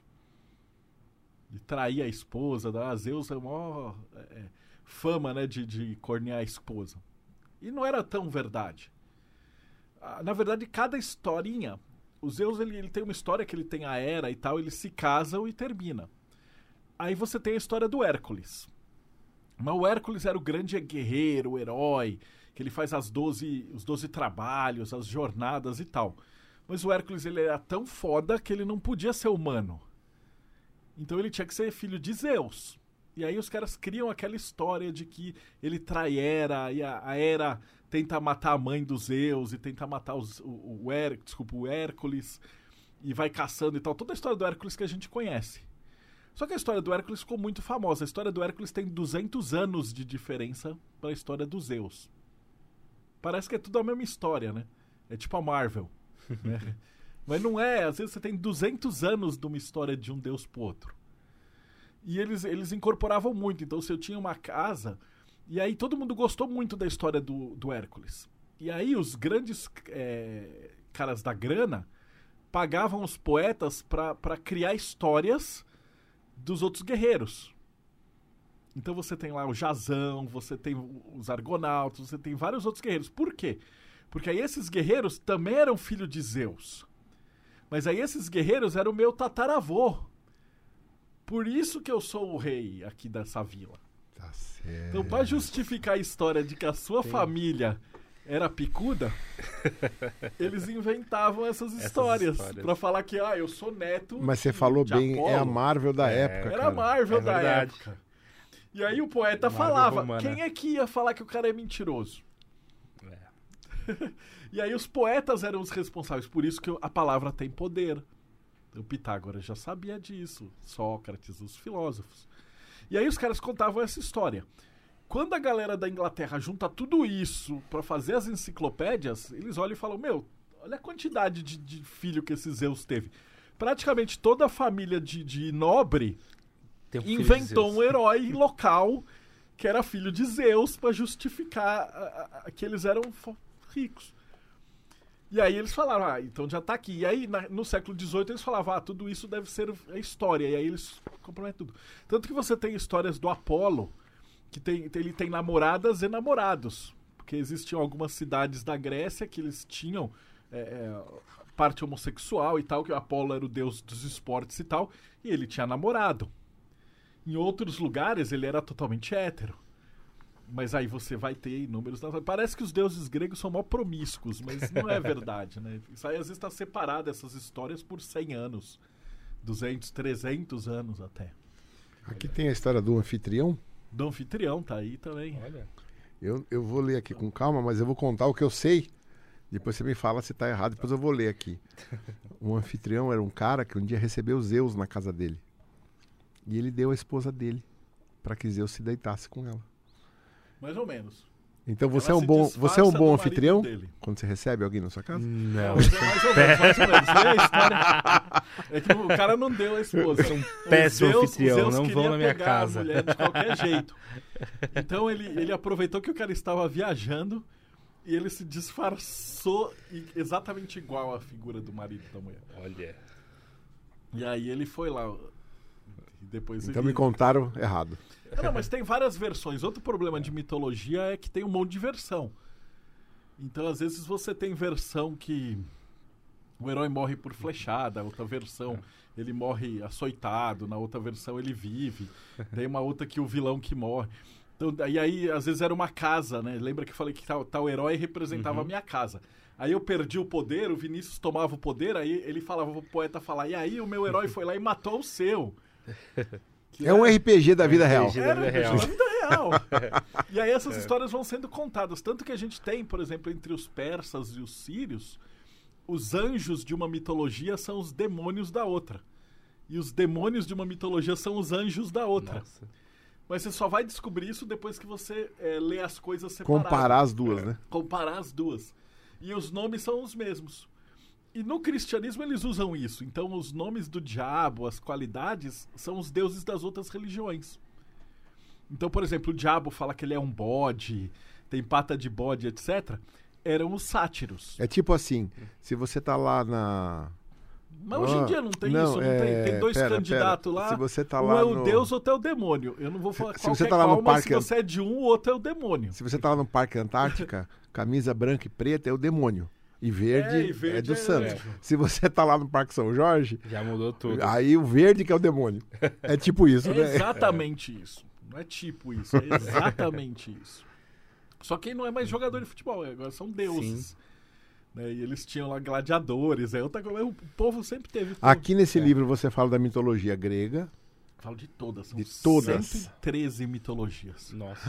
É porque a gente divide, a gente coloca a mitologia grega e depois eu separo em ateniense, espartana, das É cidades-estados. que eu não consigo ver só a grega, né? Então, no final, abre nas últimas páginas. Eu tive que fazer isso depois, que era uma coisa. Ah, começo todo mundo pedia. Tudo. É. Todo mundo pedia. Então eu fiz um índice remissivo por entrar. mitologia. Ah, legal. Depois do Z aqui? É, depois do Z tem aí, ó. Nossa. São Ah, 113 entendi. mitologias separadas. E os heróis, às vezes, eles têm os nomes parecidos. Deixa eu botar né? então, aqui pra- Por exemplo, você tem. Não vai dar pra ver porque a letra tá muito pequenininha, É, né? Mas só é pra vocês terem uma ideia. É, Então são tem um, muitos. um bloco de, de informação aí. E Com todos os verbetes da do mitologia. Nome, às vezes ele tem, por exemplo, Odin, às vezes ele é chamado de Votan. Então, ele, ele, dependendo da região onde você tá, que misturou com tal povo, mudou o nome. Mercúrio também, ele tem Mercurier, ele tem vários subdeuses eh, europeus que são faces do Mercúrio. Então, é, é, isso é uma confusão, cara. É, uma- é fascinante, mas é, é para estudar é uma, é uma coisa complicada. No mundo do vinho, né, você tem o deus grego do vinho, que é, que é o Baco, e o deus romano do vinho é, é, é Dionísio. Se, se trata do mesmo do mesmo deus, mas em versões diferentes. São é, deuses diferentes, mas que a gente tende a falar que o deus é todo, tudo igual. Né? Eu gosto muito de dar o exemplo de Netuno e Poseidon, que é, que é muito claro. Né? O Poseidon ele é um deus maligno do, do Mediterrâneo. Então ele afunda barco, tem tempestade, às vezes ele destrói uma cidade e tal. Se fazia oferendas para você conseguir passar com o seu barco. Por quê? Porque, meu, o barquinho dos gregos não era tudo isso. E às vezes uma tempestade no mar e tal afundava. Já os romanos, Netuno é um deus gente boa. Ele só dá dinheiro, mulheres, cavalos, bebidas e tal. Por quê? Porque a navegação romana era muito superior à grega. Então, para eles, o Mediterrâneo era um, era um quintal. Então, os deuses eles vão fazendo plástica. O Baco e o Dionísio também era a mesma coisa. Você tem o Dionísio, que ele é um deus mais. Ele é, ele é um deus nascido duas vezes, né? Então na história ele vai nascer, mas a esposa, que é amante dos Zeus, é, ele é enganada ele fala assim: Olha, Zeus, pede para ele se mostrar né, na, na- no poder dele. Aí quando Zeus se mostra, a, a mãe do Dionísio é pulverizada né, pelo pela fulgor do deus. E aí Zeus pega Dionísio e põe na coxa. E aí ele termina de gestar, então Dionísio é o, é o cara que é nascido duas vezes, né? Então tem até uma história iniciática por trás do vinho e etc. Eles achavam que se você bebia o vinho, você entrava nesse estado meio alterado, que é, era, é tipo uma embriaguez, mas existia um- um- uma coisa que os filósofos falavam, que é o que a gente está fazendo aqui hoje. Os caras se reuniam na mesa e aí eles iam tomando vinho até você ficar naquele estado alegre, mas não bêbado. Então, se você vê que você está ficando meio bêbado, você para. E aí as palavras fluíam. Então, o vinho ele sempre teve uma posição divina, né? A história do álcool sempre teve ligado ao sagrado. E filósofos e tudo. Então, é óbvio que Dionísio era um senhor deus, ele era, ele era deus das iniciações do teatro, das festas. Ele era o deus que ele era a contraparte do Apolo, né? E o Baco, ele era uma parte, ele era um deus gordinho, que ficava bêbado e tal. Tanto que você tem o Bacanal, que é a, É. a festa do Baco. Que aí já era ao contrário do Dionísio, que os gregos tinham essa visão filosófica do vinho, os romanos tinham essa visão da putaria do vinho. Então os caras bebiam e tortavam o caneco de vinho, e faziam as orgias, e tinha toda essa parada. Então você vê que o deus é diferente, mas aí a gente aprende que é uma tradução, mas não é, são dois deuses diferentes para a mesma coisa. Por quê? Porque as culturas tratavam o vinho de um jeito diferente. Que legal. E Não é o mesmo Deus, hein? não é o mesmo Não é o Deus, mesmo Deus com outro nome, com né? outro nome. É, não é o mesmo Deus com outro nome. É. O Baco ele é um deus muito mais popular, muito mais É. festivo e tal. O Dionísio ele é um deus muito mais nobre, muito mais soturno. assim. E nessa linha, então, até mesmo do que os gregos vinham de Dionísio, né? Creio que daí deve ter vindo um ditado que é muito famoso do mundo do vinho, que é o in vinum veritas, né? Ou no vinho está a verdade.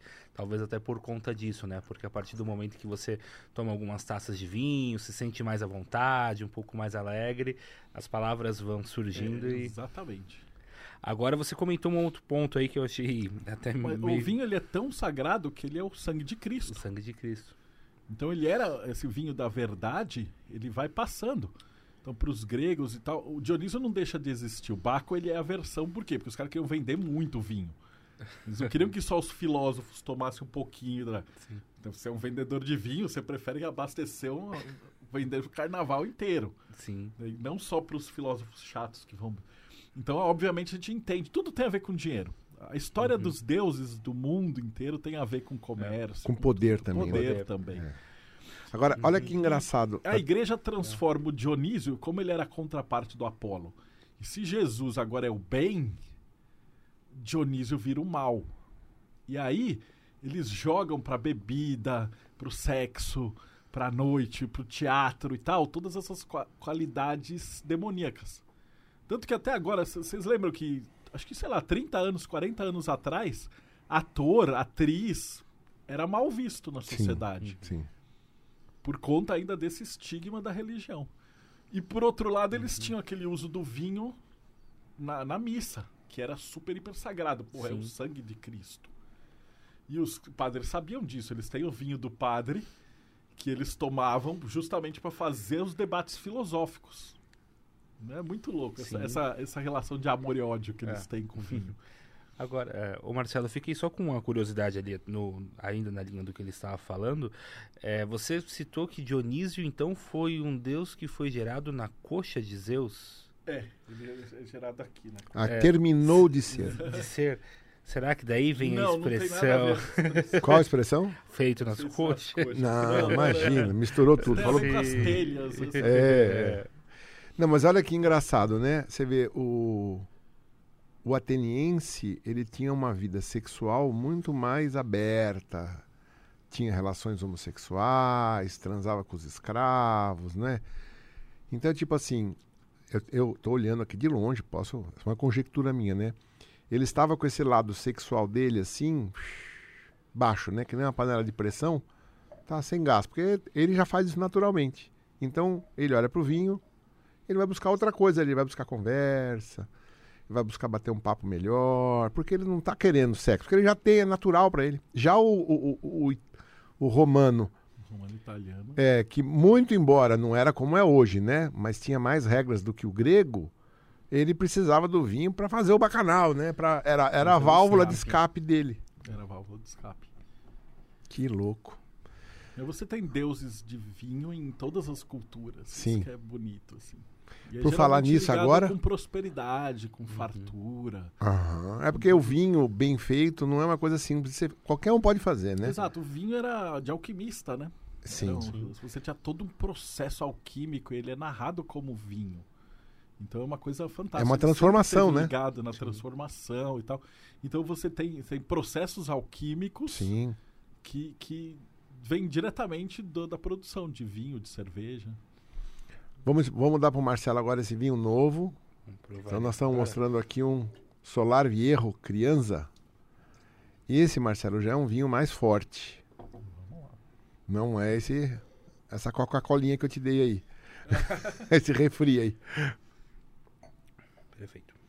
E aí eu vou falar o seguinte: vinho se toma bem um golinho pequeno. É o que você está tomando aí, né? eu Então, tenho que agradecer a minha esposa, ela que virou e falou: pelo amor de Deus, você não pode tomar vinho como se for refrigerante. ah, Você vai cair duro no meio do. Então- minha esposa cresceu numa fazenda, né? Eles Uia. produzem vinho. essas Nossa. Legal. Ela, eu sou criança, eu cresci brincando de RPG. Joe e RPG. né? Então, ó, primeira coisa, dá, dá uma boa. O que, que você Ai, sente um aí? cheiro bom, Gostou do cheiro? forte. Você sabe o que você conhece, mas não sabe dizer o que é, né? É, é muito legal isso. Por isso que a gente tem o Vini aqui. Vai lá, Vini, o que que eu, o que que eu tô sentindo? Que, que cheiro é esse? Bom, vamos lá. É, esse é um vinho que tem uma intensidade aromática bem grande, né? É, é uma característica do vinho, é um vinho espanhol, tá? É um vinho da região de Rioja, é um tempranilho. E esse aqui é um vinho que ele tem, ele, ele tem um aroma principalmente ali. Peraí, peraí, peraí. É, é, tá, tá Não aguentou. língua. Ele não aguentou, ele já tomou. E aí, gostou? É muito bom. É mesmo? Olha. Mas não é docinho, hein? Não, não é, mas é madeira. É um Sim, tipo, é, ele tem é o carva, é, o- é o É. barril, não é? ele tem um toque amadeirado, um certo toque tostado, né, que é Isso. passado para o vinho proveniente da- do estágio em barricas de, de carvalho. Né? Eu sinto aqui também um toque de uma especiaria, uma pimenta negra, um cravo é, né, nesse vinho que, que, que dá um toque para ele assim bem interessante, que remete de certa forma Muito bom também a um toque assim tostado e, e, e defumado, né? Uma fruta negra aqui como uma ameixa, algo assim bem bem madura. É um vinho que tem uma complexidade aromática muito interessante. Vamos ver se ele harmoniza com a brusqueta aí. Dá, dá uma mordida na brusqueta. Eu tinha pensado esse aqui com bifão mesmo, né? Perfeito, perfeito. Embutidos, né? é, cortes suínos. É muito comum na região esse tipo de harmonização, inclusive, com, com carnes. Né? Não harmonizou, não harmonizou. Muito bom, não. Não tá ruim, mas não harmonizou. Precisaria aqui de algo com um pouco mais de estrutura, de Uhum. corpo.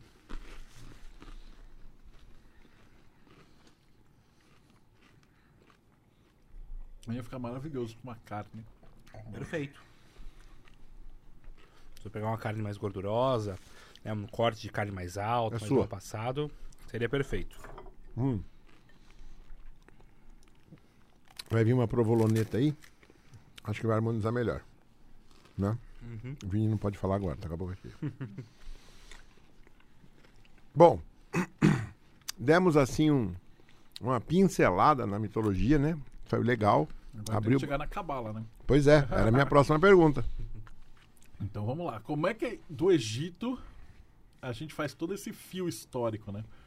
Do Egito pro grego, pro romano, o segredo ainda estava, as ordens eram todas secretas. A maçonaria era secreta. O que, que é maçonaria? Pedreiro. Naquela época, o que, que era pedreiro? O que, que era maçonaria? O que- Não do jeito como a gente tem hoje, né? mas guarda o nome. Eles chamavam de Colégio Fabrorum, ou Colégio dos Fabricantes. Quais eram os segredos que os caras tinham? Eu vou falar, vocês vão. A cabeça vai explodir. Construção de ponte. Construção de barricada. Construção de, de estrutura de guerra com lança. Construção de aqueduto. São coisas vitais para você desenvolver o Império Romano. Por isso que era segredo. Porque se os outros impérios tivessem esses conhecimentos, eles iam crescer é, pavimentação de estrada. Então, para isso, eram ordens iniciáticas. Então, Que maluco, né? É. Pensar é, nisso desse jeito. e tal. Nós estamos numa época que você quer qualquer coisa lá no Google, você já sabe, né? É louco, Sim. Clica é? no YouTube. clica no É, YouTube, como é- construir é tão, é tão fácil, né? Mas naquela época era isso. E, e era uma coisa lógica, né? Pô, você tem um rio. A, a ponte, né? Até se você assistir, vou fazer um exemplo claro. Aquele, o Soldado Ryan, né? o filme do, do Spielberg, que eles têm que guardar a ponte e tal. Na Segunda Guerra, a ponte é super estratégica. E naquela época, mais estratégica ainda. Então, esse processo de construção de ponte, de aqueduto, de castelo, de igreja, geometria sagrada para construir a igreja. Então, o que, que a, a religião do Constantino, né, o catolicismo, fazia? Chegava num, num- num templo é, anterior, destruía, construía uma igreja em cima. Mas o pessoal que era maçom, que era construtor, mantinha esses segredos e, e fazia as coisas escondidas dentro da igreja. Então, a maioria das catedrais góticas, as catedrais europeias, elas têm templos pagãos escondidos dentro dela. São todos construídos com a geometria sagrada. E aí a gente vai entrar na alquimia, que é o próximo passo, que também é segredo. A alquimia é essa parte de que, como é que você desenvolve o próprio ser humano, né? Então você tem aí uns passos da alquimia que vem da cabala, é, de como é que você chega até Deus, como é que você chega até o Criador. Nós somos homens. A gente acha que um diagrama é mais fácil. Alquimia não tem aquela história de transformar alguma coisa em ouro? transformar chumbo em ouro. É. Vamos ver se dá. Cadê o. Vocês conseguem filmar isso aqui? Depois a gente coloca aqui só, com isso aí, só pra explicar. É. Tá vendo? Essa é Essa, a ar- árvore, essa é a árvore da vida, é a estrutura da cabala. Deus está aqui em cima e a gente, ser humano, está aqui embaixo. Então essa aqui é Malkuth. É o, o chão, o mundo, o mundo físico. E aí o primeiro passo que a gente faz para entrar na cabala, isso aqui é o templo, o templo de Salomão. Se você olhar de cima, né? Então você tem as duas colunas. Isso aqui é uma, uma planta baixa de uma igreja. Então, se você olhar, tem o altar aqui em cima. Você vai ter aquela parte onde as pessoas sentam, duas filas. A gente percebe isso muito num casamento, né? O noivo vem até aqui, aí depois eles trazem a noiva, a noiva passa até aqui, junta com eles, eles tiram o véu, e aí eles se casam. O casamento ele é todo um processo alquímico. Muito bonito. E eles seguem isso. E aí a gente começa com a alquimia. Esses maçons que tinham esses segredos Olha lá, coloquei aqui. Isso. Eita, peraí. Peraí um minutinho. que basicamente é como é que a gente. Olha que bonito. Explica pra nós de novo aqui. É basicamente como é que a gente sobe. Nós estamos aqui em Nós estamos ali embaixo, em é o mundo material, né? E é sódio é o primeiro passo, esse roxinho. Que é, o- que é aquele momento onde você sabe que existe alguma coisa a mais. Então que você acha que, poxa, tem alguma coisa maior. É ao mesmo tempo de. No mundo moderno, usando exemplos modernos, é aquele pessoal que é povão, que não quer estudar, não quer nada com nada. E de repente você fala assim, porra, peraí. Se eu fizer aí um Senai, um Senac, eu vou aprender a profissão, eu vou ganhar mais dinheiro, eu vou sair de vida. Se eu aprender a ler, escrever e for fazer uma faculdade, eu não preciso ficar aqui embaixo, eu, eu posso mudar de vida. E aí você vai para isso, que seria o mundo das ideias, o mundo dos debates. Aí logo em seguida você vai ter mais dois pontos, que é a razão e a emoção. Deixa eu tirar aqui, desculpa. As colunas do. Templo de Salomão. Olha que bonitas as palavras. Que é Rod e Netzah. E aí você vai ter a, a- o poeta e a musa, que são as partes nossas, a nossa razão e a nossa emoção, e elas precisam conversar. E é muito doido, porque esses caminhos que tem entre eles formam as cartas de tarô, tem toda uma, uma parada assim. Isso tudo surge na alquimia. Que eram como os caras estavam tentando ensinar isso para as pessoas. Espera um pouquinho. Você está querendo dizer que a árvore da vida da cabala surge na alquimia? É, ela vem. Não era essa aí, essa aí é uma árvore moderna. Existiam umas árvores que elas, eles começaram a se desenhar com as esferas, com os caminhos, que eram. É, era o labirinto que levava o ser humano até Deus.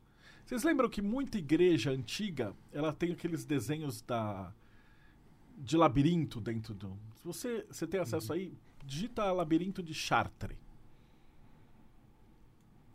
Dentro da igreja de Chartres. Enquanto isso eu vou explicando Tá. que é um caminho, é o labirinto. Então a gente vai ver em muitas mitologias.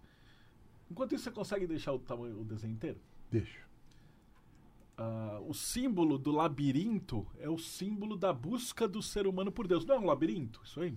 Sim. Então, que a gente está perdido, a gente vai indo e o Minotauro tenta devorar a gente, que é o touro, né? Ele é, o- é o cara mundano.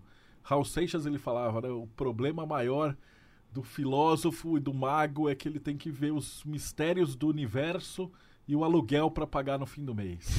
É isso aí. Acho que eu escrevi O alguma coisa aluguel errada. para pagar. Não é Sartre, é Chartre. Ah, escrevi também Você labirinto. viu acho. labirintite? Não, ele Isso é mudou. o autocorretor. É. Opa. Labirinto de Chartres. É uma catedral. Ops. Olha lá, Chartres. já. Olha que bonito. Qual você quer que eu pego? Ó, vai em cima que vai ter um desenho na própria igreja. Ali, ó, catedral. Ah, tá. Ó, tá vendo que legal? Olha que lindo. Esse aqui. Ah, que legal. Esse aqui acho que é legal porque ele dá a proporção. Tá. Olha que desenho. Deixa eu bonito. puxar essa imagem pra fora pra gente ver ela maior. O que, que isso significa? Que a nossa busca, a nossa vida na Terra é um grande labirinto. Então, os maçons e os alquimistas e os padres, né? Porque eles deixaram. Então, como é que isso foi parar na catedral? Você ficava andando por esse labirinto e meditando. Então, diz a lenda que você ia andando, você fazia a ida e uma volta, e a ida. E nessa ida e nessa volta você olhava uma estátua. Aí a estátua tinha alguns símbolos lá. E se o mestre falasse para você, essa estátua é tal coisa. Aí você andava, andava, andava, via um outro santo. Aí ele falava, esse santo tem mais alguma outra coisa. Aí você andava, andava, andava, via um outro santo. Aí ele falava, esse santo tem essa, essa ideia. Quando você desse a volta, você ia chegar de volta na primeira, no primeiro ponto onde você partiu, né? Porque você vê que você vai e volta, né? Só que agora você tinha uma informação que o cara falou. A hora que você passasse de volta na primeira imagem, você ia olhar e falar, não tinha reparado que esse cara tem isso aqui que ele tá fazendo. E aí você aprendia alguma coisa a mais daquele santo. E aí você continuava o detalhe com essa informação que você aprendeu. Quando você dava a volta de novo, você olhava a outra estátua, tinha uma outra informação a mais. Hoje a gente chama de spoiler, plot twist de filme. Mas essa ideia é muito antiga. E quando você chegasse, o final dessa catedral é o centro. Que aí você tem as, as orações e os, os protetores e tal. Isso é uma igreja Então, católica. É altamente meditativo, catolicona. Mas a magia está em todos os lugares. Eles não falam que isso aí é magia. Sim. Mas é uma coisa maravilhosa. E os labirintos, né? Labirinto eles fazem, construíam de, de mato, né? Isso tem tradições em todas as, as filosofias, né? Então vem aí da alquimia, da cabala. Ah, o tarô surge nessa época. Então você tem 22 lâminas. Cada uma das lâminas é uma letra do alfabeto hebraico. Isso os grandes arcanos, né? Os grandes Os arcanos. maiores, né? Os Desculpa. menores são estão aqui também, olha lá. O Keter é o As. 2, 3, 4, 5, 6, 7, 8, 9 e 10. Então os menores eles estão aí também. Não são 52 menores? Não, são 10, só que vezes 4 naipes. Então você vai multiplicar, são 40 números. E aí você tem os arcanos de corte, que é a parte astrológica da coisa. Pera um pouco. Os arcanos maiores são quantos? Não são 22? Maiores são 22. 22. Beleza. Os menores você vai ter 40 numéricos, de As até 10, Uhum. vezes 4. Então são 52. E isso. Aí você soma tudo, dá 78. 78. Que é não, o... não, 74. Não, 78. 52. São 16. É que, é que no, no baralho profano eles tiram a princesa. Você só tem cavaleiro, é, rai- cavaleiro, rainha e rei. No tarô, você tem cavaleiro, princesa, rei e rainha. Então são, 14 por naipe. São 14. São dois, dois homens e duas mulheres. Não faz, você nunca achou estranho que tem dois homens e uma mulher só nos, nos- num, num projeto tão equilibrado? Você tem só o pajem, que é o cavaleiro, a rainha e o rei. Não tem tá a faltando princesa. uma mulher, não tem a princesa. Que a princesa casa com o cavaleiro e eles se tornam rei e rainha. Então na alquimia tudo conta história. Aqui a gente conta uma história. Você vai ter uma princesa, que é Iesod, que ela tá adormecida, né? O ser humano tá adormecido, a gente não sabe o nosso potencial. Ó, tipo, 10 minutos atrás eu não sabia que esse vinho era tão gostoso. Então a gente tá sempre coberto de ignorância. Não ignorância é a palavra como os caras usam Sim, errado. sim, hoje. ignorância ou não Sim. saber. Todos somos ignorantes tal. Sim. A gente tá buscando a iluminação. Uhum. E hoje eu consegui uma iluminação, então eu vou explicar isso aqui, na Cabala. Como o pessoal vê como é simples e bonito, bonito. Ah, esse- ah, que exemplo que eu tava usando da princesa, né? Ou a gente pode usar até o mais conhecido aí, da Branca de Neve, né? Mas toda princesa de, de conto de fadas, ela tá presa num castelo, ela tá presa numa masmorra, ela tá. Ela come uma maçã, ela tá dormindo, ela tá num castelo, ela tá sempre aprisionada. Sempre em perigo. Malkuth, ela é a terra, é é esse castelo. Ela tá sempre, sempre presa, é a gente no corpo físico.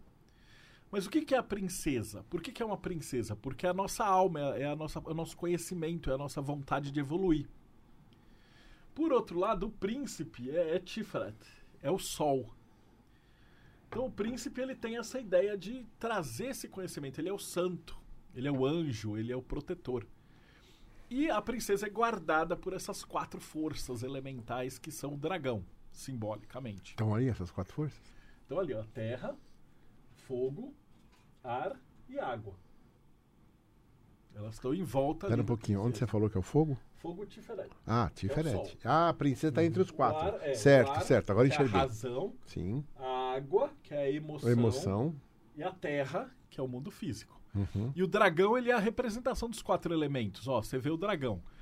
Ele cospe fogo, ele é um réptil, então ele, ele nada na água, ele voa com asas, e ele, ele junta um tesouro de moedas que ele não pode gastar.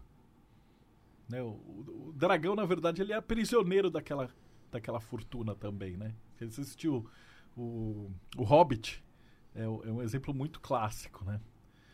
E aí ele guarda essa princesa. Então o guerreiro vai vir e vai derrotar os, os quatro elementos. E aí ele se casa com a princesa. Ele se junta aqui, ó. Uhum. E aí nisso ele permite chegar até Deus. Que seria você desenvolver as suas habilidades até chega uma hora onde você vai ter esse dom e esse dom vai te levar para um outro nível superior. Na verdade, Deus tá fora disso, né? É, ele tá lá em cima. Que Etera é o, é o maior contato que a gente vai É. ter com o universo. Engraçado que veio aqui o Ferrari. Não sei se você chegou a ver o episódio dele, que ele tá fazendo aquela máquina lá que mexe com, com vibração. E ele falou que a luz, para chegar até nós, ela tem 10 eh, degraus, não foi? Sim. 10 estágios de reduções para chegar até nós. Mal sabe. Nossa, que legal. Muito Ele louco, não né? estuda Kabbalah. Não, ele é físico. Então, mas são 10 degraus. É. Pois é. É, mas os judeus do século X não sabiam disso.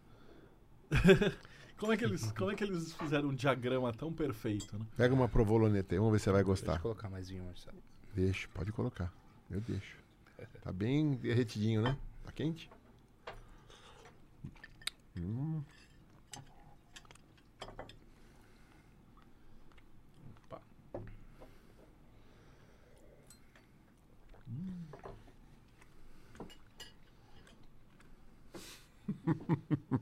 Toma com vinho.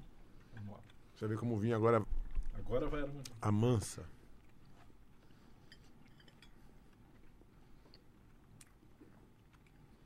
Poxa, Não é?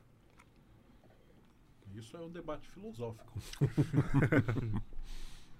e a Kabbalah, eles estão em coisas tão simples no nosso dia a dia. O pessoal pensa que na Kabbalah é um rabino, mas tem que ser judeu, uma coisa muito complexa e tal. Mas o hermetismo, os gregos, eles tornaram isso de um jeito muito, muito fácil de trabalhar. Onde você aplica para tua vida inteira, né? O pessoal perguntou o Vini manja de, muito de vinho. Ele já saiu lá do mundo normal. Ele sabe que, porra, isso aqui é legal, né, cara? É- é- tem, tem, uma, tem alguma coisa a mais, né? Então ele já tá indo. Como é que ele vai subir mais de onde ele tá? Se ele equilibrar razão e emoção. O que, que é a razão do vinho? Ele vai ter que ler todos os catálogos, ele vai ter que saber quem fabrica onde, que empresa que faz o quê, que vinícola que tem o quê, por que, que o vinho tem aquilo, toda a parte técnica. Mas mesmo se ele ler todos os manuais de vinho do mundo, não vai fazer ele um sommelier foda. O que, que falta? Experimentar o vinho. Que é a parte da emoção. Ele tem que saber a emoção. Pô, isso aqui me dá alegria. Que sensação que eu tenho quando eu tomo e tal. Só quando ele souber equilibrar essas duas e tal, aí ele vai virar lá um mestre sommelier. E a gente pode aplicar isso que eu falei de, de, de sommelier para tudo na vida. Então, por exemplo, se eu quiser aprender a fazer brusqueta, tipo, eu sou um zero nesse. Mas eu falei, cara, esse aqui é tão gostoso que eu vou Esse pedir aqui é pro- provoloneta. provoloneta. E a, e a brusqueta também tá maravilhosa. Então você fala, poxa, isso é um sabor. Muito difícil fazer isso aqui, muito difícil. Então eu vou, Né? vou, vou sair pra Só como é maçom, descobre. Tem que entrar na maçonaria. Não tem, não tem sentido de ser segredo. Mas se- se você parar pra ver, a fórmula da Coca-Cola é segredo. Então, muita coisa que a gente fala que, poxa, isso aqui é medieval, é mitológico e tal, é nada, século XXI, a gente tá aqui com segredos. Mas não tinha um, um lance também dos maçons? Mas, mas você percebeu que lindo Ah, que é a, a estrutura da Kabbalah? Fantástica. Tô, tô usando no, no dia a dia aqui. Podcast também, a gente começou, quer fazer um podcast. Aí você já montou os equipamentos. ó. Tá. Aí você vai ter que escolher. Você tem que escolher pessoas que têm um conhecimento legal para ter, ter o seu público, mas você não pode chamar um rabino chato pra caramba que vai ranzinza. Blá, blá, blá, blá. Também você não pode chamar um palhaço que não sabe nada e vai contar meia dúzia de piada acabou o episódio. Você vai ter que ter convidados de alto nível para manter esse deba- debate de três horas e tal. Quando você conseguir essa fórmula, você chega no sol. E depois? Ah, É, por isso que curioso. ela- essa é a primeira parte. Uma vez que você chegou no sol, aí você vai fazer parte do círculo que são as pessoas que, segundo os filósofos gregos, né, o hermetismo, ajudam a humanidade a crescer. Então você não vai conseguir fazer a humanidade evoluir ou melhorar se você não se melhora primeiro. Então ele diz que o ser humano ele tem que chegar num treinamento até estar em determinado nível e depois ele vai participar. Então o próximo estágio aqui é um estágio de grupos, na qual você vai estar participando junto de uma equipe.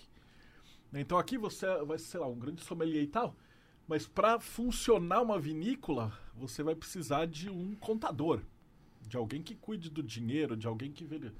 E você vai precisar de um cara que é a parte de Júpiter, que é a propaganda, que é a divulgação, que é o marketing, que, que espalhe. Então você vê, o lado de cá da, da árvore é a coluna do rigor. Né? Na, na- no Templo de Salomão tem duas colunas, na maçonaria também. Uma coluna é do rigor e a outra é a da beleza, é da expansão. Então, o contador ele tem que ser chato, tem que ser metódico, ele tem que ser preciso. A técnica que você está lendo, os rótulos, de- ah, você tem que ser preciso. Você não pode ler nas coxas e falar, ah, eu acho que esse vinho aí é, é tal coisa. Não pode, tem que ser muito preciso. Então, esse lado do nosso aprendizado tem que ser rígido. Já o outro lado, ele tem que ser altamente expansivo. Então, a sua campanha de marketing, a sua campanha de, de, de falar as coisas, de anunciar, de, de trabalhar com a vinícola, ela tem que ser muito expansiva. Do mesmo jeito que o seu, a sua experiência emocional com o vinho tem que ser muito alegre. Também você não vai descobrir se esse vinho é bom ou não, tipo, indo na sua casa, ficando sozinho e tomando um gole sozinho. Você vai ter que chamar os amigos. Aí você vai experimentar, perguntar pra eles o que, que vocês acharam. Ah, vamos harmonizar com a carne e tal. E lá. Então, Você tem que viver o vinho. Então o lado de, de lá da árvore é o lado de viver. E o lado de cá é o lado de estudar.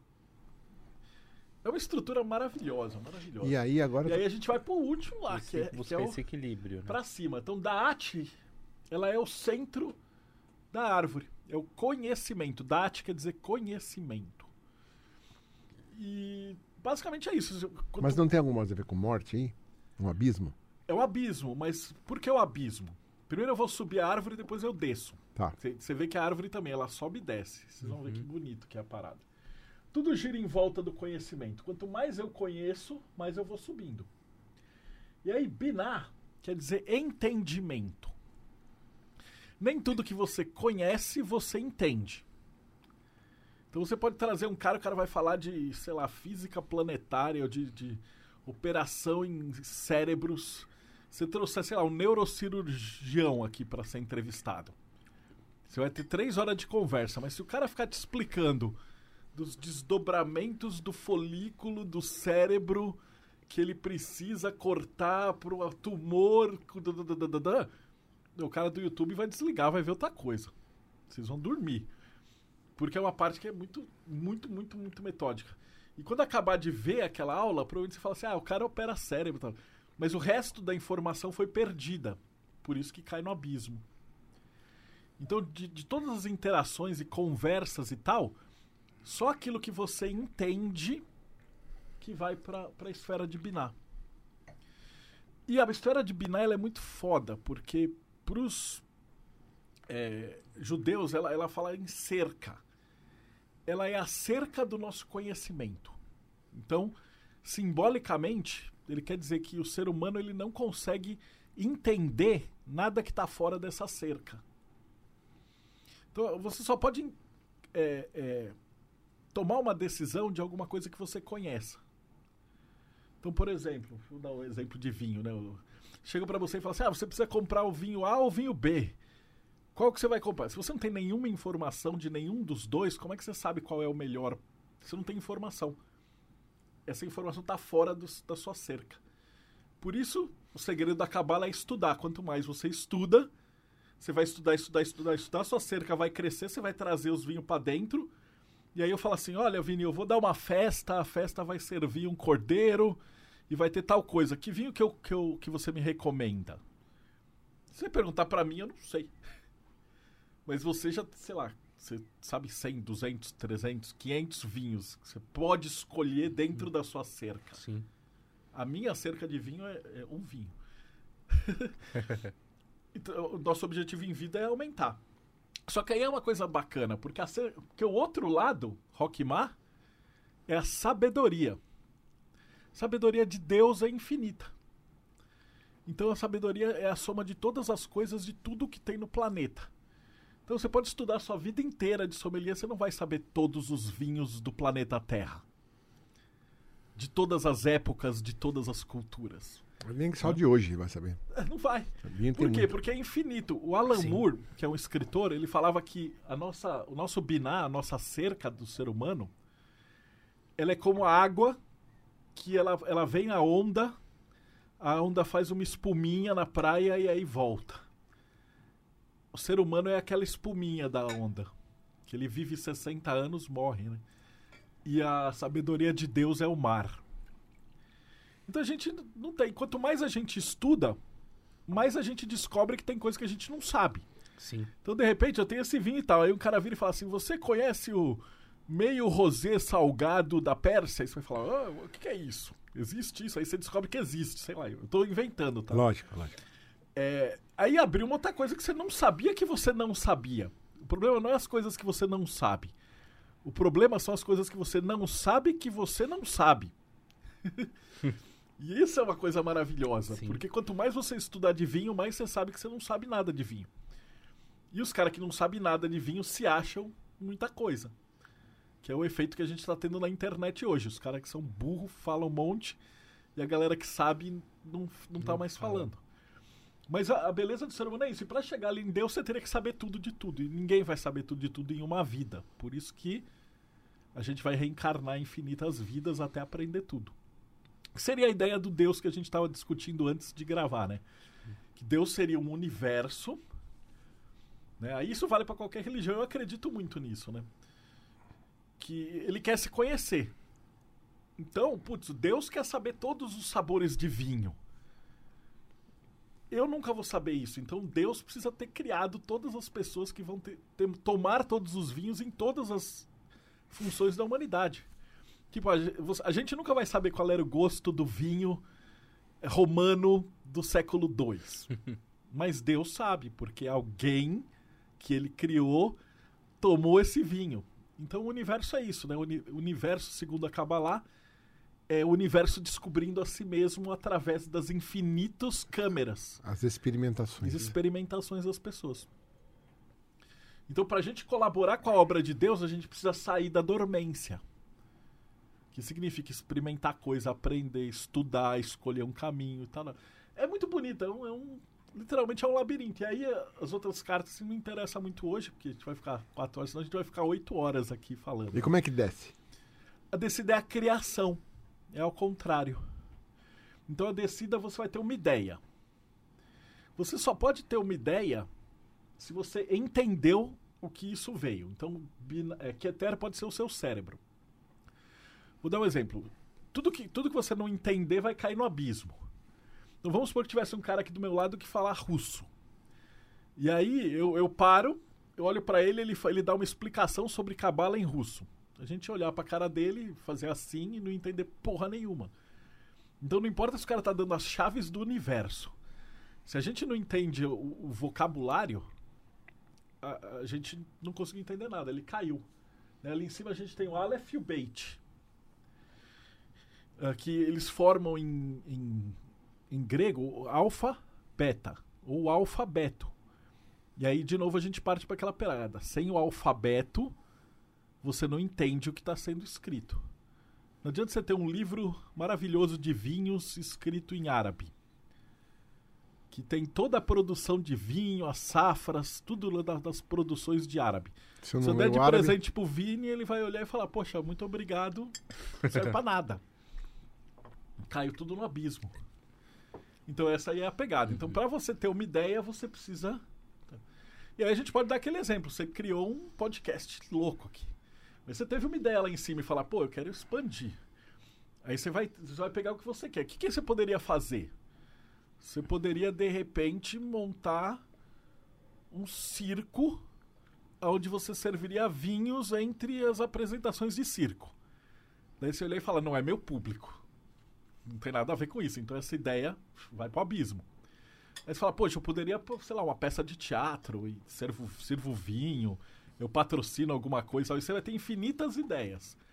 Mas aí você foi chegando numa ideia de alguma coisa que você controla e fala, porra, podcast é massa. Eu chamo uns caras legal, a gente vai bater papo, tomar vinho.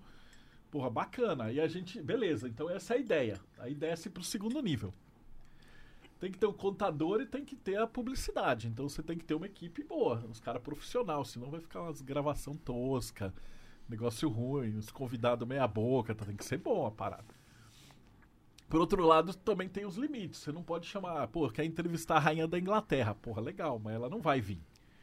Então você tem que saber onde é que, que, que você pode fazer, o que, que você não pode. Então você vai circulando. Você fala, ah, eu quero um youtuber não sei das coisas. Mas aí o cara cobra 5 milhões. Pra... Você fala, ah, vai se fuder. Então você tem, você tem que. Vai acertando. Então a cabala é dinâmica pra caramba. Quando você acertou tudo isso, você volta pra Tiferet, que é o sol. Que é o som. Que ele fala assim, é o melhor que dá pra fazer. Então, porra, isso aqui é o melhor que ele consegue fazer. Hoje. Amanhã, não sei. eh, Vai melhorar. Mas hoje, e esse programa de hoje já é melhor que o anterior. Já é melhor que o anterior. Tem que ser. Aí a gente chegou e não melhora. E aí ele convida os- os- as pessoas. Aí tem que ter alguém que tenha um conteúdo, uma conversa agradável, e a gente tá cozinhando. E Exode é a preparação. Que é o que a gente tá fazendo aqui. Quando esse vídeo for pro YouTube. Malcutou. Malcutou. Aí ele vai ser assistido lá, mil pessoas, cinco mil pessoas. O legal dessa árvore é que um mais zero é um. Né, o, o- na redução pitagórica. Ou seja, a pessoa que está em casa agora, que está assistindo esse vídeo, está entrando no cérebro dela o que a gente está falando. Então, de repente, o cara vai olhar, esse vinho vai estar na, na- na- na- embaixo na descrição Code, do vídeo. já, já né? passou, já passou. Esqueci de falar, mas passou aí o QR Code. Tá, o QR Code. E vai ter embaixo na descrição do vídeo e tal. Daí o cara vai falar, pô, eu tô falando que o vinho é bom. Aí Esse cara, pô, o Deodeb falou que o vinho é bom. Deixa eu experimentar. Aí o maluco lá em Quetera, ele vai encomendar esse vinho. Aí ele vai tomar. Você vê que a, a cerca do cara já aumentou um pouco. Né? Aí ele aprendeu um pouquinho de mitologia. Tá? Já aumentou um pouquinho. Então cada convidado que ele vem aqui aumenta um pouquinho. E assim sucessivamente. E aí essa pessoa que está assistindo a gente agora, de- se de repente, sei lá, começa a estudar cabala, de- depois ela faz um poema e faz uma música e publica, ela gera malcute também. Então você vê essa árvore, ela faz uma ramificação infinita, né? É uma em cima da outra. Uma em cima da outra, em cima da outra, é um labirinto. Porque, poxa, quantas pessoas vão estar escutando a gente? A gente vai passar essa informação que a gente passou hoje para 500 pessoas, mil, sei lá, 10 mil, 100 mil pessoas. Cada uma vai, vai aproveitar. Vai ter gente que vai ter um binar, uma cerca do tamanho de uma ervilha. Ele vai olhar e falar, eu falo Exu, demônio e tal. O cara nem assiste. Perdeu puta quantidade de informação. Vai ter gente que vai olhar e falar: caramba, eu sou maçom há um tempão, não tinha visto isso, tá na ordem e tal. E pro cara, isso aqui vai valer ouro. Então, cada pessoa tem um abismo do tamanho da sua ignorância. Então, por isso que tem essa. No final das contas, quem é que tá certo? Os gregos. Que o cara fala assim: só sei que nada sei. Que quanto mais sábio você fica, mais você sabe que tem coisa legal no mundo pra você aprender que no final das contas é, é, é- é o ponto final da cabala. Que é você viver uma vida boa, experimentar de tudo e, e aperfeiçoar aquilo que você sabe fazer. Doido, né? Fantástico. Uma vez eu fiz uma um exercício do pensamento que foi o seguinte, eu falei, se Você algum fala, eu dia vou pegar outro. Não, não, não, não, já tá es- já tá mais frio, não tá mais tão bom, mas tá bom ainda. Curtiu, né? Isso é bom. Vinho. Eu falei assim, eu pensei assim, naquela história que você falou agora há pouco, né? Se você ganhasse todo o dinheiro do mundo, o que, que você ia fazer, né? Você ganhasse todo o dinheiro do mundo, você ia parar com esse podcast? O podcast não. Aí. Então você tá no caminho. É, algumas coisas também não, mas talvez um pouco da responsa ia, ia, ia delegar a responsa, ia ficar só com a curtição. É, mas eu gosto de tudo que eu faço. Mas a curtição é a essência. Você acha que não tem coisa chata pra caramba aqui? Sim. Eu tenho a ideia de fazer um livro desse tamanho e pra diagramar esse negócio. E pra montar, pra revisar. E pra ir no financiamento coletivo. E pra... Então tá, tem um monte de trabalho que provavelmente eu passaria também. É. Se eu ficasse bilionário. Eu delegaria pra outra pessoa. E provavelmente alguém no mundo deve adorar fazer revisão de texto. É verdade. Então eu ia passar. Quem sabe vender? Pô, com certeza tem milhões de pessoas no mundo que vendem mu- muito melhor do que eu. Então não é isso a essência. A essência daquilo que a gente conversou é se você ficasse milionário hoje, o que, que você seguiria? Qual é a sua prioridade? Esse é o caminho. O resto é trabalho mundano, né? Tenho que fazer. É. Mas o que eu ia falar é o seguinte: se algum dia. Isso, foi, isso é elucubração maluca, né? Imagina que eu sei tudo, tudo, tudo do mundo. Tudo, tudo. Todas as estrelas, todas. Do passado, do presente, do que vai vir. Conheço física, química, matemática, biologia, alquimia. Conheço tudo. Não tem nada que alguém vai me dizer que eu falo, não sei. E eu tô com o Marcelo, que conhece tudo também. Nós dois atingimos o ápice do conhecimento. O que, que a gente vai fazer agora? Criar outro planeta. A gente vai tomar vinho e conversar. Também, né? Mas, O- a conclusão que eu cheguei, eu tô sendo muito raso, né? Mas a, mas conclu- tá. a conclusão que eu cheguei nesse, nesse meu exercício é que interagir com seus semelhantes de uma maneira saudável, gostosa, é meio que o ápice da vida. É, é o ápice da vida. É que do jeito que você tá. Pela cabala a gente chega até da arte. Porque por mais que a gente tivesse esse poder de experimentar todos os. Você só vai conseguir experimentar um vinho grego do século XVI se você encarnar na Grécia do século XVI. E aí nesses conceitos cabalísticos não existe tempo. Então você pode, depois que você morrer, sei lá, escolher nascer como um viking. E aí você nasce como um viking. É que quando, eu, quando eu tava fazendo esse exercício, tava Meio querendo, pirante essa parada. é, eu, tava, eu tava querendo descobrir qual que é o objetivo do Criador por ter feito tudo isso aqui. Eu não cheguei à conclusão. Eu tenho uma conclusão, mas não vou falar agora. Os, os hindus falavam, chama lila, que é diversão. Os deuses, o de- Deus é onipotente, oni- onisciente, ele sabe tudo. Qual é a graça de Deus? Mas era isso que eu tava, é Aí, isso que eu tô o que Ele, falando. fazia? ele se escondia. Isso é na mitologia hindu, isso tem 10 mil anos. Ele se esconde. E aí, quando ele se acha, a graça dele conversar com ele mesmo e trocar ideia, ele se preenche. Ah, então vamos se dividir em quatro. Vamos se dividir em oito. Vamos se dividir em bilhões. Mas não é a mesma coisa. O ponto de vista da humanidade, e pro bem e pro mal. Aí Deus não tem bem e mal. Exato. Porque pra gente, tipo, o cara que tá numa guerra, caiu um míssil, o cara perdeu a família, a dor, sofrimento e tal, do nosso ponto de vista humano, isso é horrível. Sim. Mas do ponto de vista da- do planeta, isso é um sentimento ruim. É. Mas Deus experimentou. Então ele, ele muda um pouquinho essa visão, né? De, de falar assim, poxa, mas tem, teve tanta guerra, tanta morte, tanta coisa terrível, né? Mas se você parar pra pensar do ponto de vista da galáxia, isso é um estalo de dedo, né? Isso passou para um infinito, né? E aí, de acordo com isso, com, de acordo Não, com se alguns você- rabinos, Se, se você for estudar. quando você transcende, você iria para outros planetas, outras realidades, outros mundos, né? Vamos experimentar um, um vinho do planeta Trapiz da- de Kepler 5, que tem uma civilização que a gente nem descobriu ainda. E darará. Imagina que louco, cara. Se a gente descobrir um planeta habitado, se esse planeta tiver a tecnologia da Terra de hoje, pensa que a quantidade de vinho que existe no, no universo dobra Uau. do dia pra noite, só de se a gente descobrir um planeta habitado. Tu pensa que louco. E se você vê que na- pelas contas da física, só na nossa galáxia, na, na- na Via Láctea, tem aproximadamente 100, esses são 100 bilhões de terras prováveis que teriam mais ou menos condição de ter vida. Imagina que coisa insana, cara. É muita, é muita vida, cara. Que loucura. A gente é tão minusclinho. O ser humano é triste, cara. Minusclinho, gostei dessa palavra. Né? Minusclinho. Boa. Por falar em minusclinho, eu vou sair desses livrão grandão e vou para um mais minusclinho. Ganhei esse livro aqui, ó, do meu primo. Segredos do Zohar, do Berg. Esse- esse- Ah, mas antes eu ia fazer uma pergunta. Pera um pouquinho, tem duas perguntas que eu acabei não fazendo. Come aí a, provolone. Vamos lá, vai fazendo enquanto. Vou demorar para fazer a pergunta para ele comer. É.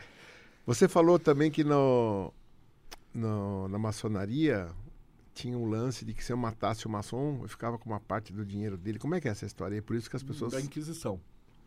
Vamos lá. Não, o bom dessa conversa é que vai e volta. e É. Não tem problema, né? Toma mais vinho. É, mais vinho. Lembra que eu falei que tudo era segredo? Uhum. Então, onde é que a gente está? Nos alquimistas, né? Volta a conversa pro século. No século 13 e 14 começam a surgir as cartas, começam a surgir os estudos da de alquimia. O que, que era alquimia? Isso que eu expliquei para você, só que dividido por profissões. Então existia o pedreiro, que eram os maçons, eles falavam que assim, ó, o ser humano é uma pedra bruta ele precisa ser lapidado até virar uma pedra perfeita. E cada pedra tem um formato diferente que vai entrar na catedral para juntos construirmos a catedral universal. Já o, o químico, ele falava, você precisava pegar o chumbo. E aí você vai transformar o chumbo, vai pôr ele Pera um no pouquinho. nigredo. Quem falava que era pedra bruta era quem? Os pedreiros. Os maçons. maçons, mas no sentido de construtor. Ainda não é o sentido que a gente está querendo colocar. Tá. Os alquimistas, os, os químicos falavam assim: você tem que pegar o chumbo. O chumbo é uma pessoa porca, suja, pesada, densa. E aí, através das, dos materiais, você vai transformar isso em ouro. Ou seja, o chumbo do ego no ouro da essência. Era uma coisa simbólica. E aí os coitados dos alquimistas eram pegos pela Inquisição, batiam neles, porque ele falava assim, você vai transformar chumbo em ouro, eu quero ficar rico. E aí o cara apanhava, apanhava, apanhava. Aí ele falava que não, é simbólico, é o ouro da, da, da essência e tal. Daí eles falavam, então além de charlatão, você é mentiroso ainda. Aí o cara era preso. Incompetente. E apanhava ainda, era a vida dura dos alquimistas. Aí você tem ordens iniciáticas dos jardineiros. Uia. Que eles falam assim: a vida é como uma semente, o seu potencial. Então você tem que plantar na terra, aí você tem que estar nutrido, você tem que ter água, que é emoção, você tem que olhar o sol, que é, que é a divindade, Deus. E aí a, a rosa cre- cresce no seu jardim. E se você tiver um jardim muito florido, as abelhas vão vir e vão polinizar outros jardins. Quer dizer o quê? Se for uma pessoa muito inteligente a- e falar com as outras pessoas, elas vão ficar mais inteligentes também. É engraçado que eu parece que eu só falo obviedades, mas quando você coloca como símbolo, é um negócio tão bonito, porque é, você tem que contar uma história, você nunca mais esquece a história, né? Ah, por exemplo, de tudo que eu falei aqui, assim, a gente tem a, a lenda do rei Arthur. Como é que ele é rei? Ele tira a espada da pedra, certo? A espada, eu não falei que é o elemento ar, né? Ele é a Sim. luta, é a lógica e tal. E a pedra é a pedra bruta.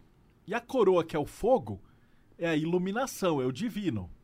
Então, na lenda do rei Arthur, eu falo o seguinte: se você quiser virar um mestre sommelier, você vai ter que tirar a espada da pedra, ou seja, você vai ter que estudar muito vinho. Parece óbvio, mas agora que, você- que eu te contei que a, que a lenda do rei Arthur é assim, você nunca mais vai esquecer. Porque o símbolo entra na nossa alma. Sim. Sim. Então essas mitologias vão estar aí pra sempre. A gente é muito contos, visual, as né? histórias, as narrativas. Então, apesar de eu estar falando, ah, tem que estudar pra se dar bem na vida, mano, todo mundo sabe disso, ninguém faz. Mas a hora que você entende isso como uma metáfora, como uma fábula, como um conto de fadas, isso entra em você. Por isso que é tão importante as crianças lerem. conto de fada, essas histórias, porque elas, elas adquirem isso, isso faz parte do caráter. E aí a pessoa vai, vai indo para frente. Então, retornando, você tinha essas várias filosofias que ao mesmo tempo faziam parte. Então, por exemplo, o ferreiro, ele sabia que ele tinha que bater, ele não podia bater muito, mas não podia bater pouco, tinha que ter uma temperatura certa, o aço tinha que ficar de tal jeito. Então tinha toda essa técnica, então isso era passado dentro da alquimia. Por volta do século XVII, você tinha ali os Rosa Cruzes, que derivam desses alquimistas. Por que Rosa Cruz? Porque era a rosa que florescia na cruz, na lápide de Jesus, quando ele é enterrado e depois que ele, que ele levantava e tal. Tem toda uma história legal. Que significa basicamente que é o ser humano tentando se tornar uma rosa, né? tentando desabrochar é, para a consciência. E esses Rosa Cruzes eles se reúnem ali na Alemanha, em primeiro lugar, depois uh, eles começam a passar pela Europa. Por que, que eles eram secretos? Porque ali estava tendo as revoluções. Então tem o calvinismo, luteranismo, tudo que era dissidência da, da Inquisição. Então esses caras morriam se eles eram pegos. Então eles existiam uma ordem secreta que era para esconder filósofo, basicamente. Você falava que a Terra era redonda, você ia para fogueira. Hoje em dia também está quase lá, né? então você defendia que a Terra girava ao redor do Sol, você ia para fogueira. Então, tudo que era contra a igreja, esses caras iam. E esses filósofos, eles debatiam muito. É, a Bíblia, a Deus, essa parada. Então, existia um núcleo de alquimistas e Rosacruzes secretos, né, que tem os mais famosos de todos, que são os Illuminati, né, os famosíssimos. Né, reuniam essa galera. E aí acontece uma coisa interessantíssima. Em 1666, Londres pega fogo. Londres era inteirinha de madeira. E aí tem um incêndio, a cidade inteira queima. É fácil de lembrar porque é o 666, que é o número do diabo. Então a cidade inteira queima. E aí, o rei, que já era brigado com o Papa, que ele era anglicano, ele chama todos os guildas de maçons da Europa para reconstruir Londres. E aí você imagina que todos esses filósofos escondidos de todos os lugares do, da Europa se juntam na mesma cidade para reconstruir. Eles passam 50 anos reconstruindo a cidade. E aí esses caras se reuniam aonde? Tavernas.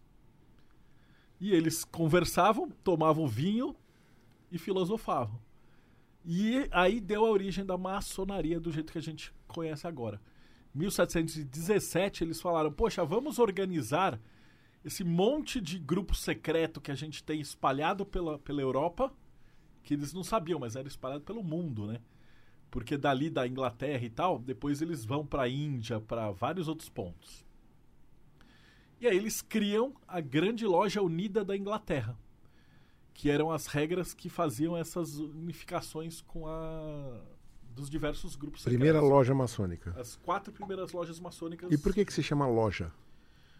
Loja é a tradução em português, é meio errado. É, em inglês é lodge, Ah, que é, o mais correto seria alojamento. Que eram os, os, canto, os canteiros de, de descanso dos construtores, que era onde eles tomavam vinho e filosofavam. É, aonde eles construíam as catedrais, os castelos, etc. um agrupamento, né? Era um agrupamento, né? Então acabou traduzindo como loja. Hoje você fala que é loja maçônica, eles falam É. assim: é a loja que vai vender a alma pro diabo. Mas você não chegou no ponto da Inquisição que matava. A Inquisição caçava esses caras e perseguia, né? Maçom, toda essa parada. E aí você tinha um negócio que se você entregasse os maçons, você ganhava, os templários, toda essa parada, você ganhava uma parte do tesouro dos- desses caras. Então era muito vantajoso tentar entrar na loja maçônica, ver a cara de todo mundo e dedurar para a Inquisição. Por isso que você tem rituais, se você googar na internet, hoje tá tudo meio que público, né? Você vai ver que nos rituais maçônicos o cara entra vendado, coloca uma máscara na cabeça, ele não enxerga nada até o momento final que todo mundo acha que o cara é confiável e tal, e aí ele faz a iniciação. Que era pra ver se era confiável ou não. Vamos supor que ninguém sabe se o Vini é da Inquisição ou ele é confiável. Então os caras vão investigar a vida inteira dele, vão olhar, vão ver tudo. E ele tá achando, vamos supor que ele fosse. Ninguém ia contar pra ele. Eles iam chegar até no final, né? Ele ia estar vendado, a hora que chegasse no final, eles iam matar ele. Sumia com o corpo, ninguém nunca mais viu, ninguém viu Vini, sumiu. Então tinha essa, essa pegada assim. Hoje, Porque descob- obviamente, descobriram- isso não existe mais. Descobri, no caso aí, teriam descoberto que ele estava lá com outras intenções. Com a intenção de. ó, Porque ele se entregaria, ficar ele, rico, ele né? se entregaria na, no teste. Não, os, os caras investigavam tudo. tudo Antes de. antes Mas o de teste entrar. inicial é meio, meio punk, né? Hoje não mais, Hoje mas não mais. antigamente sim. Você E um, tinha e um cara que está lá com segundas intenções Ah, o cara se caga, desiste, né? Todo mundo acha que ah, vou entrar na maçonaria pra ficar rico, né? Hoje em dia o que mais tem é pilantra na internet fazendo propaganda assim, junte-se à maçonaria, tal, no YouTube é direto isso aí. E, e é um charlatão, é, é picaretagem pura, estelionato, porque você não pode convidar ninguém publicamente pra entrar na maçonaria. O, o teste pra você entrar na maçonaria ele é muito rígido. Então, se vamos supor, se você quiser entrar na maçonaria, Primeiro a gente vai ver seus antecedentes, vai ver se o cara tem contato. O processo inteiro demora um ano. É né? muito sério, tem documentação. Tal. Já não é mais como era antigamente, mas ainda é um processo seletivo muito grande. Você continua, maçom? Continuo. Adormecido não? Não, apesar de assim, durante a pandemia eles suspenderam todas as sessões, né? Já faz quase dois anos que tá. Voltamos a reuniões só na internet, né? Pelo Zoom. Pelo Zoom. Aliás, todo mundo agora tá no Zoom. né? no Zoom. É, todo mundo Tudo que é religião. É, teve o jeito, foi o jeito, né? Aí aos poucos vai, li- vai liberando. Mas também as reuniões em loja maçônica é igual aqui, né? Tudo fechado e tal. E aí tem muito maçom velhinho também, então é uma questão de segurança séria Lógico. mesmo. É, o pessoal perguntou no começo o que, que é a palavra hermetismo. Conta pra galera. Então, hermetismo vem de Hermes. Então, hermetismo é essa filosofia que eu falei, que quando você pega aquela cabala que veio do Egito, passa pelos gregos, ah, o, o patrono do, era o conhecimento, né? Era o deus da, da- que fazia o intercâmbio entre os humanos e os deuses, que era Hermes. Então ele ficou conhecido ali como hermetismo, né? A, a- a habilidade de Hermes ou, ou as artes de Hermes e tal. E aí a gente tem essa pegada. Hoje a gente tem dois tipos. Você tem a cabala e a cabala hermética. Então a cabala judaica é essa que você passou, do Zohar, dos judeus. Aí é mais uma religião mesmo. Os judeus, eles mantiveram a cabala Ah, não perguntei do tradicional é, do mesmo estilo. Então, isso aí é uma religião. Então, você tem preceitos, você não pode comer comida que não é kosher, você tem que fazer as rezas, tem que aprender hebraico. Os mais ortodoxos não ensinam para mulher. É, você tem que ter mais de 40 anos com filho para aprender e tal. Então, é um negócio bem, bem fechado. Aí você tem os judeus que não são tão tradicionalistas, que aí eles ensinam para mulher também que é ah, o pessoal, por exemplo, Cabala Center, esses grupos que são mais de, de cabala aberta, né? Só que é uma religião, né? Lá você tem que acreditar no Deus e tal. Para os gregos não é necessário, né? Na cabala, ela é uma filosofia. Tanto que se o Vini virar e falar assim, eu sou ateu e tal. Se você seguir o diagrama que eu te passei ali, você vai ou não vai se tornar um melhor sommelier? Vai. Deus existe ou não existe? Não, não interessa. Eu brinco e falo que se você estudar Cabala, tanto faz a hora que você morrer se tem ou não tem Deus, você vai pro inferno se tem, se não tem, porque você está garantido em todos os aspectos. Se, se os ateus tiverem certo e não tem nada, aí você morreu, morreu, acabou o tempo. Não tem nada. Mas aí você viveu uma vida boa, porque você passou sua vida inteira, tipo, experimentando os melhores vinhos, estudando mais, conversando com um monte de gente, se juntando na mesa e tal melhor do que gastar tempo, sei lá, vendo Big Brother. Você aproveitou seu tempo de vida com coisas úteis, bacanas e legal. Se os espíritas estiverem certos, quando a gente morrer, a gente vai virar um espírito, reencarnar e tal. Então, de repente, numa próxima vida, ele fala assim: Poxa, eu quero ser um sommelier, mas agora na Índia. E aí você vai crescer num vilarejo, vai experimentar todos os vinhos indianos e tal, e vai pra uma outra vida. E se os crentes estiverem certo, daí você vai pro inferno. Que aí você vai estar bebendo e tal, vinho, maçonaria, essas paradas É. todas. Mas aí também eu tô aqui no podcast anunciando esse monte de coisa. Quando você chegar no inferno, você fala assim: chama o Deudébio. Porque aí, obviamente, do tanto que eu já falei de maçonaria, cara, Vai estar lá. o diabo vai me dar um palácio lá. Daí eu chamo vocês e emprego vocês, vocês vão passar o resto da vida chicoteando crente no inferno. O demônio dá uns chifres legal, maneiro, umas asinhas de, de, de morcego e tal. Falou que tinha uma Não história. tem como perder, né? Falou que tinha uma história que tinha dois caras que jogavam bola todo, todo fim de semana junto, né? Eles adoravam o fim de semana, né? Era um momento amigo deles desde criança, né? A vida inteira jogando bola. Casaram. Um falou pra mulher assim: Olha, domingo de manhã tem que jogar bola, hein? E assim foi. Um dia eles estavam no vestiário, né? Depois de um jogo lá que jogaram junto, ganharam. Um fala pro outro, fala, cara, nossa, há décadas a gente joga junto, né? Que privilégio, né? E eu fico pensando aqui, imaginou se um de nós morre? Como é que fica, né? O outro vai ficar sozinho, né? Espero que seja eu que morra, né? Ou, porque eu não quero... que- Enfim, os, dois lá bastante assim, comovidos, né? Bom, aí o que aconteceu? Passa um tempo, um morre.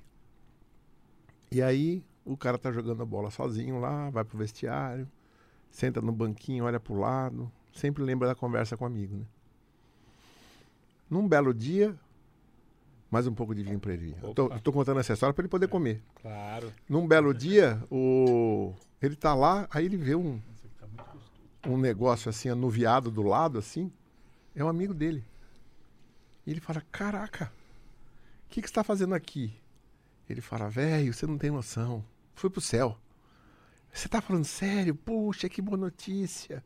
E aí, como é que é lá? Cara, é muito legal. Tem jogo todo domingo, que nem aqui. Vé, sério mesmo? É. E como é que tá lá? Tá bom pra caramba, nós estamos na final. Só que o nosso principal jogador se machucou. Ele falou: e aí? Eu tô te convocando. é mais ou menos assim a piada, desculpa? Mas é. Quebrar um pouco, a conversa tá muito um séria, né? É conversa. muito pesada, né? Marcelo, tem um. é, voltando no, no- Mas pelo menos o, o Marcelo comeu aí. comer um pouco, né? No- aproveitando o tema da maçonaria que você estava perguntando. Uma dúvida. O, existe, música, o música gostou da piada. existe ex-maçom? Então, às vezes você tem né, uns, uns pastores evangélicos que falam que é ex-maçom, ex-travesti, ex-drogado, ex... Tinha um tio Chico, famoso pastor picaretaço. Já morreu também faz tempo.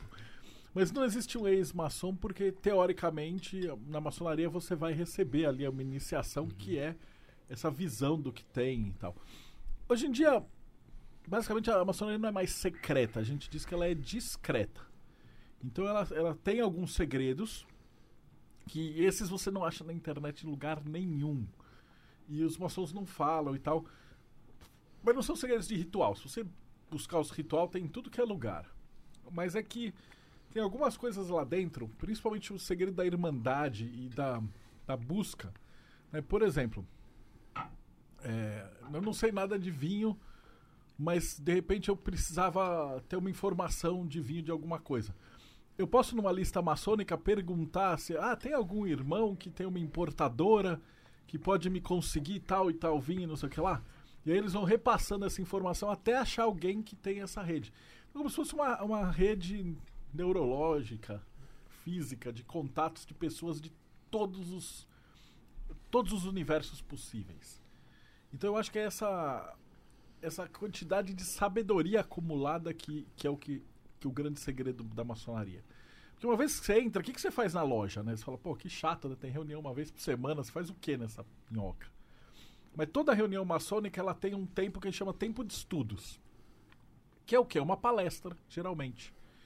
Então, geral, normalmente na loja maçônica você tem vários irmãos que são ah, profissionais bem-sucedidos. Então, de repente, vamos supor que fosse uma loja maçônica, hoje o Vini vai dar uma palestra sobre vinhos da Europa. Daí você faz uma apresentação, tal, leva um, a gente degusta e tal. Aí na outra palestra, no outro, fi- na outra semana, eu vou fazer uma palestra sobre a Cabala. Aí na outra palestra, alguém chama música para fazer uma palestra sobre Islã.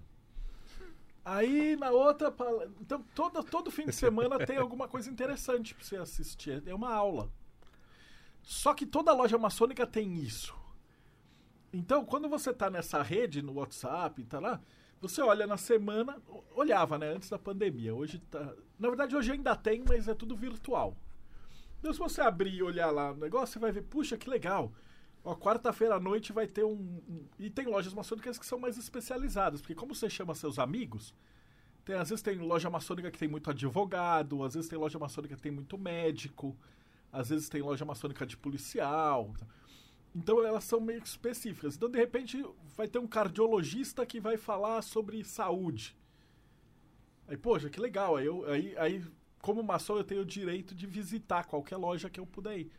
Então eu vou lá e assisto essa palestra. Faço pergunta pro cara, o cara vai ser um senhor médico, geralmente.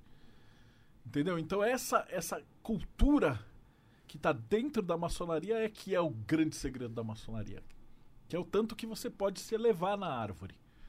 Se você quiser aprender, lógico. Se você não quiser, você pode ficar 30 anos na maçonaria e ser um idiota. Mas se você quiser, você tem as portas abertas para toda semana assistir uma palestra diferente por dia. Você pode ir para outra cidade, você é bem recebido, você conversa, depois a gente senta, janta, bate papo. Então é essa essa essa coisa que, que o Marcelo acabou de falar, né? Que o legal da vida é sentar com as pessoas e conversar e, e discutir. Então isso é o legal da maçonaria. E é essa cultura. E eles também às vezes convidam outras, vezes junta três, quatro lojas, traz um palestrante importante. Cara fala de alguma coisa muito bacana. Então é, é essa diversão. Claro, na pandemia mudou tudo, né? A dinâmica da, da parada virou toda mais interna internética agora, né? Mas naturalmente é isso. Então esse seria o grande segredo. Do resto é só palavra de passe, toque. O que é o toque? É para você se reconhecer. Porque antigamente como é que funcionava? Ah, chegou um maçom de uma outra cidade. Como é que eu provo que o Musca era maçom? É porque na iniciação ele tinha uma palavra que ele não podia revelar pra ninguém. Lá. Quando ele, ele chegasse nessa cidade, eles iam perguntar pra ele, tal, tal, tal. Ele ia provar que ele era membro da ordem. Então era pra isso que serviam os segredos, né? os códigos e etc. Mas hoje em dia não tem mais necessidade. Hoje em dia eu não preciso mais de código. Eu tenho uma tipo uma carteirinha, que é um, é os documentos que eles são emitidos, ó. Então eu não preciso mais de uma palavra de passe. Eu tenho um cartão magnético que tem o meu código que diz que eu sou membro da Rosa Cruz, da maçonaria, da martinismo, das ordens. Né? O mundo evolui. Antigamente não tinha uma carteirinha, né? Hoje você faz parte da maçonaria, da Rosa Cruz. Tinha umas 30 e poucas ordens. É mesmo? Eu falo, mas Nossa. como que é tudo isso? É que elas não se reúnem direto. E geralmente as mesmas pessoas fazem parte de todas as ordens, né? Porque a, a maçonaria ela tem vários é, ritos diferentes. Quando você fala de maçonaria, as pessoas pensam em. Ah, maçonaria, né? Os Illuminati. Mas na verdade, só aqui no Brasil, você tem oito ritos diferentes maçônicos. Ah, por que, que é um rito? É, um- é um jeito que é um pouquinho diferente de fazer a maçonaria. Por, como assim? É, antigamente, quando a maçonaria não era maçonaria, as pessoas, eh, os grupos de alquimistas, eles se reuniam em lugares diferentes. Então, por exemplo, tinham grupos que eles se reuniam que tinham mais judeus. Então, aqueles rituais, eles buscavam mais coisas da cabala. Já na Alemanha, eles eram luteranos. Então, aquele rito maçônico, ele tem uma pegada mais luterana. Já na França, eles tinham aquela parte do debate. Então eles vão ter lá o rito francês, que é um pouquinho diferente. E aí quando eles oficializaram, eles têm esses ritos que são a mesma coisa, mas com nuances diferentes do ritual. Deu para entender? Deu, deu. I- Isso na maçonaria. Isso em todas as ordens, né? Ah, em todas Mas as aí ordens. no martinismo também tem várias. Você tem a tradicional ordem martinista, mas aí você tem várias outras ordens martinistas que vêm da França, outra Mas, por exemplo, você, faz da- parte de uma ordem maçônica. Ou mais Faço de uma. parte do Grande Oriente do Brasil. Que é uma, que uma, é uma, loja. potência. Hum. Dentro dessa potência, ela vai ter vários ritos. Então nós temos o rito escocês, o rito adoniramita, ah, o rito inglês, que é o que eu faço parte, escocês antigo e aceito. Aí a gente tem o Schroeder, tem o rito de São João, esses outros ritos. Eu posso visitar qualquer um deles. Então eu posso conhecer, tanto que é uma coisa legal. Que eu fiz muito, é que é ficar visitando a loja para conhecer a- as particularidades de cada rito, né? Mas você pode visitar qualquer loja e fora do Brasil também. Se eu quiser hoje precisar ir para Inglaterra, eu entro na, na- dentro do site, vejo tal, mando uma mensagem para o grão-mestre de lá e falo que eu vou estar na cidade tal, no lugar tal, ele consegue uma loja lá. Aí algum irmão vai me receber lá, eu converso com o cara de lá, eu vou- posso visitar eles também lá. Então essa também é muito legal. Várias vezes assim, quando eu viajo, às vezes eu fui para Portugal, eu fui numa loja, numa reunião maçônica lá. E era bem diferente daqui da brasileira. Porque em Portugal eles tiveram ditadura forte, né? Com o Franco, com tudo. E lá as lojas maçônicas foram muito perseguidas. Então lá é muito secreto, eles não têm templo. Eles pegam um restaurante numa noite que não está funcionando e tal, montam, trazem as coisas, montam a loja, fazem a reunião e depois desmontam tudo. A hora que acaba a loja parece que não teve nada. É uma particularidade de Portugal. E cada país do mundo tem uma particularidade cultural e tal. Então esse laço de irmandade é que é a coisa bacana da maçonaria. Esses negócios de segredo, vai ficar rico e tal, é tudo mentira, tudo balela. Você só vai ficar pobre na maçonaria. Porque a gente ajuda um monte de hospital, creche, asilo, né? Cada loja maçônica, lembra daquela estrutura da árvore? O Júpiter é a benef- benemerência. Então toda loja maçônica ela tem como uma das funções é, cuidar da, da benemerência.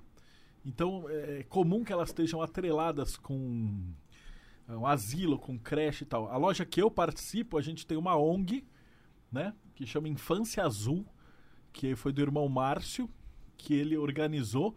Então ele cuida de crianças com autismo carentes. Né? Aonde que está benemerência? Que? Você tem a tesouraria de um lado Uhum, e a benemerência do outro. tá. que é o Júpiter, né? O Poseidon, é o Uhum. pai de todos, né? E, e no nosso caso seria essa ONG. Mas a gente tem lojas maçônicas que cuidam de vários lugares. Mas você vários falou hospitais, maçonaria, o outro é martinianismo. Como é que é? Martinismo. Que é Martinismo. Rosacrucianismo, é uma outra ordem. Não é Rosa Cruz? Ou é? É Rosa Cruz. Ah, o martinismo é Rosa Cruz. Martinismo é Rosa Cruz. E por que está com esse nome? É porque. são- Bom, na verdade tem inúmeros nomes diferentes, né? Porque cada país tem a sua tradição, e aí os mestres foram, aí o, o mestre viaja para um lugar, aí você tem o ah, Martinês de Pascoalinha, aí você tem lojas maçônicas martinistas. É uma coisa assim que ela vai, vai espalhando, né? E, e sem contar que isso tem 400, 500 anos já, né? Você já foi na Provida? Então, conheço o Provida também. Qual eu mais? não faço parte, do o Provida eu só conheço. Ah, mas tem isso só falando de ordem. Aí você tem a Ordo Saturni, você tem Aurum Solis, você tem. Deixa eu ver aqui mais. As várias ordens de, de cristianismo gnóstico. Uia. Então, que é um cristianismo que é espiritualista, que vem do martinismo também. Então, ó, ordem iniciática não falta, cara. Qual dessas você acha que é a mais profunda, assim, a que mexe com as coisas mais fortes? Não sei, qual vinho é mais gostoso? Não, não. Pode ser que nenhuma tenha, não sei. Não, não, não tem resposta para essa pergunta. Não tem. Porque depende do que o cara tá buscando. Não, não, mas eu imagino que algumas talvez sejam mais. Você tem, você tem umas ordens que nem são consideradas esotéricas, tipo Rotary, que é Sim, focado sim. em benemerência, mas Sim. ela não tem ritualística, ela Exato. não é espiritualista. Então, na minha pergunta, a Rotary estaria fora. Ela. Não necessariamente, eles se juntam, comem, conversam, fazem não, não, palestra não. Eu tô falando tal, com- no que diz respeito à magia. busca- Ah, magia eles estão fora. Sim, sim. A maçonaria tem bastante de alquimia, mas o rosacrucianismo tem. E daí você tem vários tipos. Você tem umas que fazem mesmo trabalho ritualístico Isso. e umas que são mais teóricas. Né? Você tem, por exemplo, a Rosa Cruz Áurea, ela quase não tem é, teatro dentro dela, vamos dizer assim. Já você tem umas outras ordens, como a Mork e tal, que ela tem uma peça, o templo e a iniciação dentro de templo da Mork, ela é toda teatral, né? Evoca o Egito, não tem toda uma, uma pegada Ali assim. na Vila Mariana, perto ali. Isso, ali do lado do hospital. Do hospital, é. Como é que é o nome do hospital? Agora com esse vinho. Rubem Berta? Não, não, é Não, ali não, Da, da, da ACD ali. ACD. Uhum. Lá da ACD. É. E tem pra todos os gostos. Se alguém estiver tiver nos vendo aqui e quiser dar alguns passos nessa direção, o que, que você sugere? Ah, eu acho que o mais básico pra começar é a Amorque. Ah, você acha que a Morca é A básica? Amorque é fantástica. Ele é, Olha. ela é simples, ela é prática. Eles têm sede A Morque em é Rosa Cruz, tá, lugares. gente? Ela é Rosa Cruz. Ele aceita homens, mulheres, só precisa ser maior de 18 anos. E você pode estudar da sua casa, então se você mora no interior do Amazonas, você consegue estudar. E ele faz monografias, ele explica tudinho. Aí depois de um ano, olha a quantidade de gente, ele espera um ano para ver se o cara é sério. né? Ele tá estudando a sério e tal. Aí você pode se filiar na TOM, que é a tradicional ordem martinista. E aí você segue pelo martinismo. E aí dentro da TOM, é, praticamente todo mundo que está na TOM ou é maçom, ou é, pertence a outras ordens e tal. E aí ali dentro você vai por afinidade, você vai conhecendo as pessoas e aí você passa para as outras ordens. Então o caminho para alguém que, tipo, ah, eu não tenho contato, eu não conheço ninguém, eu não sei de nada, a Amorca é o, é o melhor caminho. E não precisa ter religião. E até Não pode ter precisa religião. ter nenhuma religião. Você pode ser espiritualista. Ou pode ter qualquer religião. Não tem, não tem absolutamente nada que desabone. Muito legal. E, na maçonaria, depois que você pega o grau de mestre, você ainda tá- abre para as ordens que são internas. Né? Então, por que isso? Porque para você chegar até mestre são cinco anos.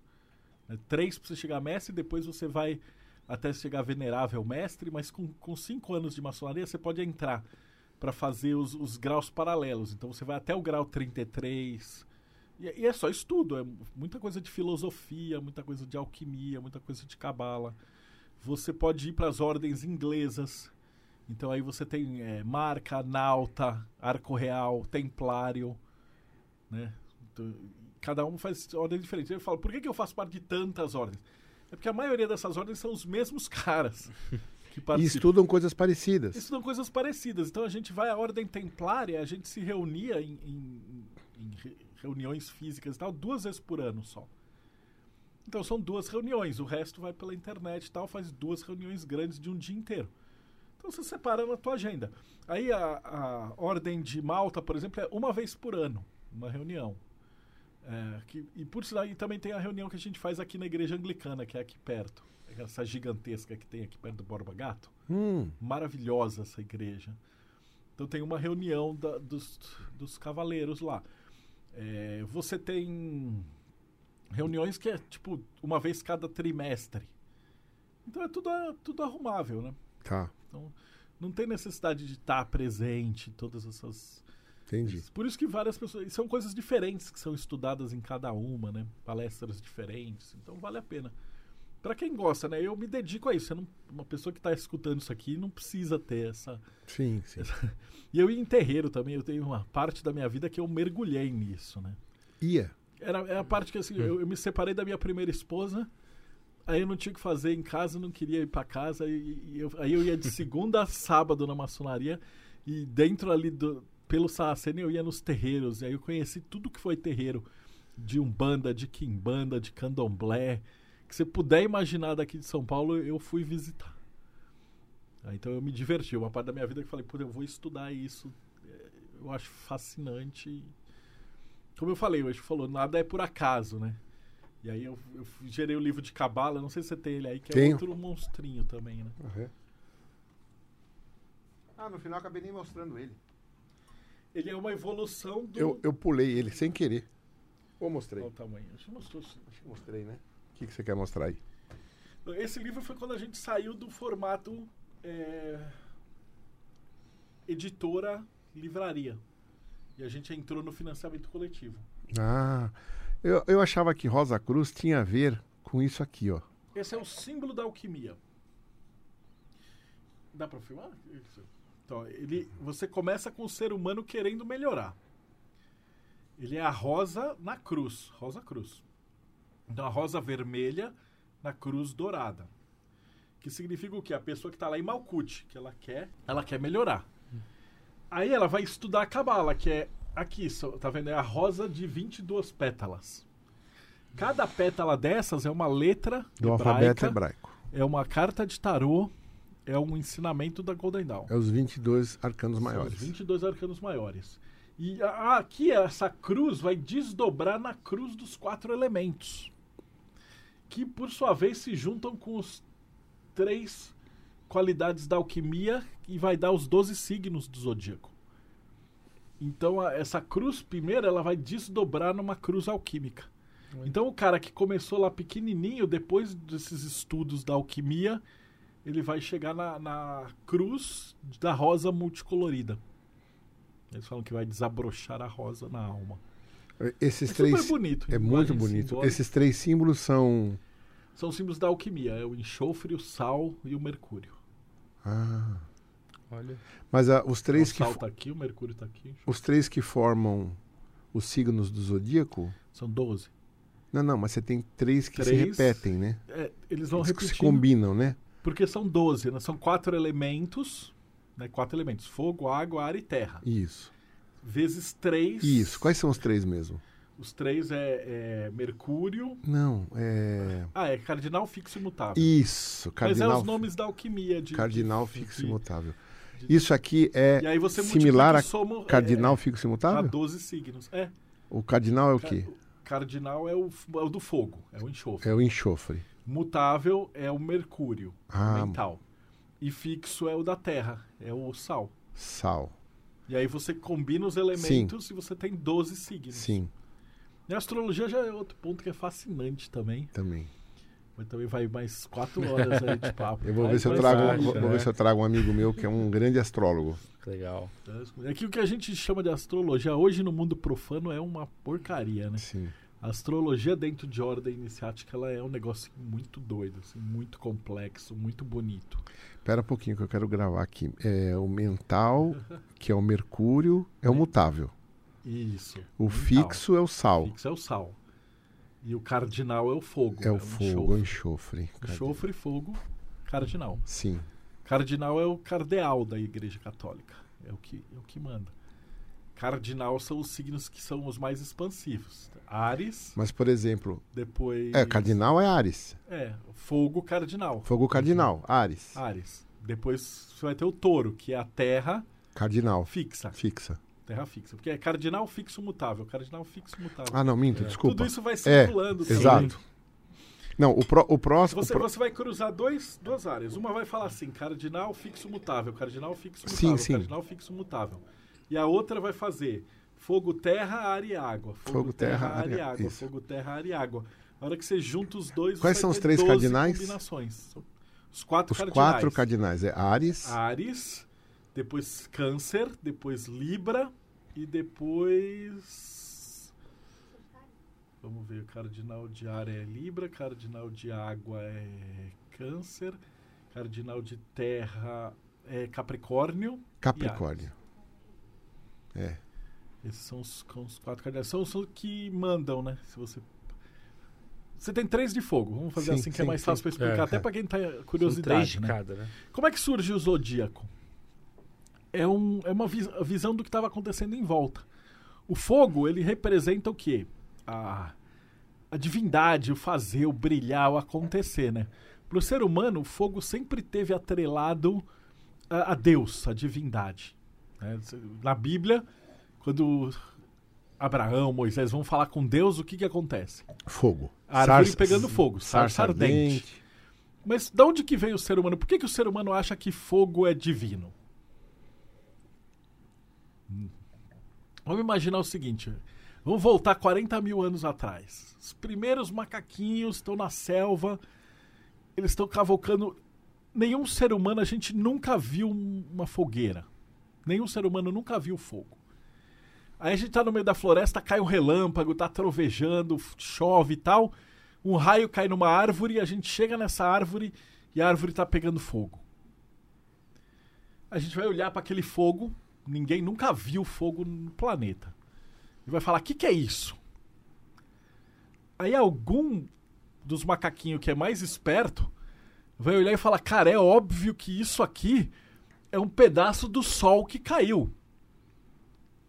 Aí os outros vão falar: é, é um pedaço do sol que caiu. Você vai discutir? Não vai discutir. A lógica é impecável. E aí eles falam, putz, isso aí? O, o segundo macaquinho deve ter tentado pôr a mão e queimado a mão. Aí o que aconteceu? A primeira religião do ser humano foi juntar folha para alimentar aquela fogueira para não perder o pedaço do sol que caiu. Primeira religião humana. E aí eles faziam sacrifícios e oferendas para manter aquele fogo lá. E aí começou a religião. Por isso que o fogo no ser humano ele tem essa qualidade tão absurda de magnânimo. Depois o ser humano descobre como é que faz fogo. E aí os primeiros deuses são os deuses do lar. As lares, as lareiras. Que era o que te mantinha aquecido. Fazia comida. Então tinha os espíritos do fogo da casa. E aí você tinha as divindades do fogo. Então você mantinha toda aquela fogueira. Tudo ao redor da gente tá, tá ligado com essa ideia do fogo sendo divindade. Coroa. Coroa é um, é um fogo. Se você tirar uma foto de um fogo, é uma coroa. Então significa que aquele cara ele tem um fogo na cabeça. Olha, que Por isso interessante. ele, ele é digno de reinar. Por isso que os, os reis são autorizados por Deus. Ou eles têm um halo, né, dos santos, que brilha. Não, normalmente rei não tem halo, tem, tem fogo mesmo. É, mas os, os reis, os papas têm, tem a ver com têm os unção. santos, né? Que é essa ligação. Então o fogo da coroa tem a ver com o santo que tem a igreja, que tem, tudo tem a ver com essa luz, com esse fogo e tal. Turbante e tal. A gente, até o chefe Cuca, né, que tem aquele chapéuzinho. Quanto maior o chapéu, mais importante é, É. a pessoa. É. A gente carrega essas, essas informações. Então, os signos do fogo são esses. E aí você vai ter três: cardinal, fixo, mutável. Cardinal fixo imutável, é isso aí. Fogo cardinal, Ares, que é o mais explosivo de todos. Terra cardinal. É, não, aí Seguindo a ordem, então. eu tô seguindo. Não, não, não, essa ordem não tem, é a ordem elemental. Aí você vai ter o fogo fixo, Ah, não, tá. desculpa, o fogo cardinal, o fogo mutável, que é Sagitário, que é o filósofo. É o fogo da mente. Então, o, o Sagitário seria os grandes professores, filósofos. Isso no, no maior oitavo, no maior nível que tem. E depois o fogo fixo, que é Leão, que é a imagem, é o rei. O leão se expõe e tal, que são os atores, a, galera que brilha. Aí você desce, aí você tem água, que é a emoção. Três níveis: cardinal, mutável e fixo. Água cardinal é, é câncer, que é o maestro, é a mãe, poeta, é a narrativa. Aí você tem a água mental, mutável, que é peixes, que é, que, só- que é a poesia, que é a- o reino astral, mediunidade, a parte mental. E depois você tem o fixo, que é o escorpião, que são os conselheiros, os administradores, os sedutores. Aí você vai ter o ar, cardinal, mutável, fixo. Ar cardinal, libra, são os, os Na verdade, é, é cardinal fixo e imutável. Cardi- né? É, cardinal fixo mutável. É que eu tô, é que eu tô pondo por ordem de energia, Tá. que é mais fácil de lembrar. Mas o, tudo bem, se quiser fazer Tanto por- faz, Tanto, é. tanto faz. O cardinal é, o- é o ar cardinal, é Libra, que é os diplomatas e tal. Todos os cardinais você vê que eles governam de um jeito. Então ele- eles comandam, eles meio que, que fazem uma parte ativa. Aí você vai ter o ar mental, que é gêmeos, que é comunicação, símbolo, etc. E depois o ar fixo, que é aquário. Que, que são os engenheiros, os inventores, os cientistas malucos Muito lógico, né? os lógicos. E no final, terra, que aí você vai ter que é, que é a parte prática. Terra cardinal é Capricórnio, que é logística militar e, e proteção. É, terra mental, que é o virginiano, melhor signo do zodíaco, que é o- os, os estrategistas e tal. E depois terra fixa, que é o touro, que é o mais denso de todos. Que é o trabalhador braçal, o cara que é, tem o contato com a terra. Você vê, ele, você Gosta de coloca- pôr a mão na massa. na- pôr a mão na massa. Você tem toda uma ideia de, um- de uma palheta de cores de astrologia. E aí você tem os 12 trabalhos de Hércules, é ele passeando pelos 12 signos. Que era para explicar o Sol girando em volta. Então você pega, por exemplo, o primeiro trabalho de Hércules, Leão da, da, da Niméria. Era o, é o signo de Ares. que o leão era extremamente violento e daí ele era indestrutível e tal. Como é que, que o- ele vence esse leão? Ele dá um mata-leão e aí sufoca o leão e aí ele abre o leão com as próprias garras. Significa o quê? O ariano ele não pode ser todo afobado e tal, tal. Para ele vencer essa energia de afobação, ele tem que meditar e ele se, se acalmar e etc. Aí o touro é a hidra de Lerna. Que aí ca- cada cabeça que você corta nasce duas, né? Que se você se ceder para materialidade de touro, você vai querer tipo celular, aí vender o celular e compra o outro. Aí você vai estar sempre endividado. Cada dívida que você faz, você... então você precisa. E aí assim sucessivamente, né? Então, tem uma cada um dos 12 trabalhos de Hércules é um signo do zodíaco, na ordem assim. É lindo. Mitologia do caralho. É um negócio fantástico. Ou seja, o zodíaco Legal. e a astrologia é antes disso, né? É muito antes. É muito lá atrás, é, né? é mitologia e tal. O que, que acontece é que as pessoas confundem com horóscopo de jornal, aí fala que é uma baboseira e dadadã. E o, ne- e o negócio vulgarizou de tal jeito que você acha que é ridículo, mas. E é ridículo mesmo. Mas se você pegar na parte mitológica, entender o símbolo, entender a lógica, faz todo, todo sentido. E você, e você usa isso como símbolo. Vê se você consegue achar um zodíaco, eu explico. Até pra você fazer um podcast, você tem que ter o zodíaco bonitinho. É mesmo? Pra você gerenciar uma vinícola, você tem que ter o, o zodíaco inteiro. Tem, tem gente hoje fazendo vinho dessa forma, sabia? Sim. Você acha um mapa. Esse aqui serve? Esse tá bonitão. Esse serve. Abre ele grandão. Eu vou, eu vou- abrir ele grande, não, peraí.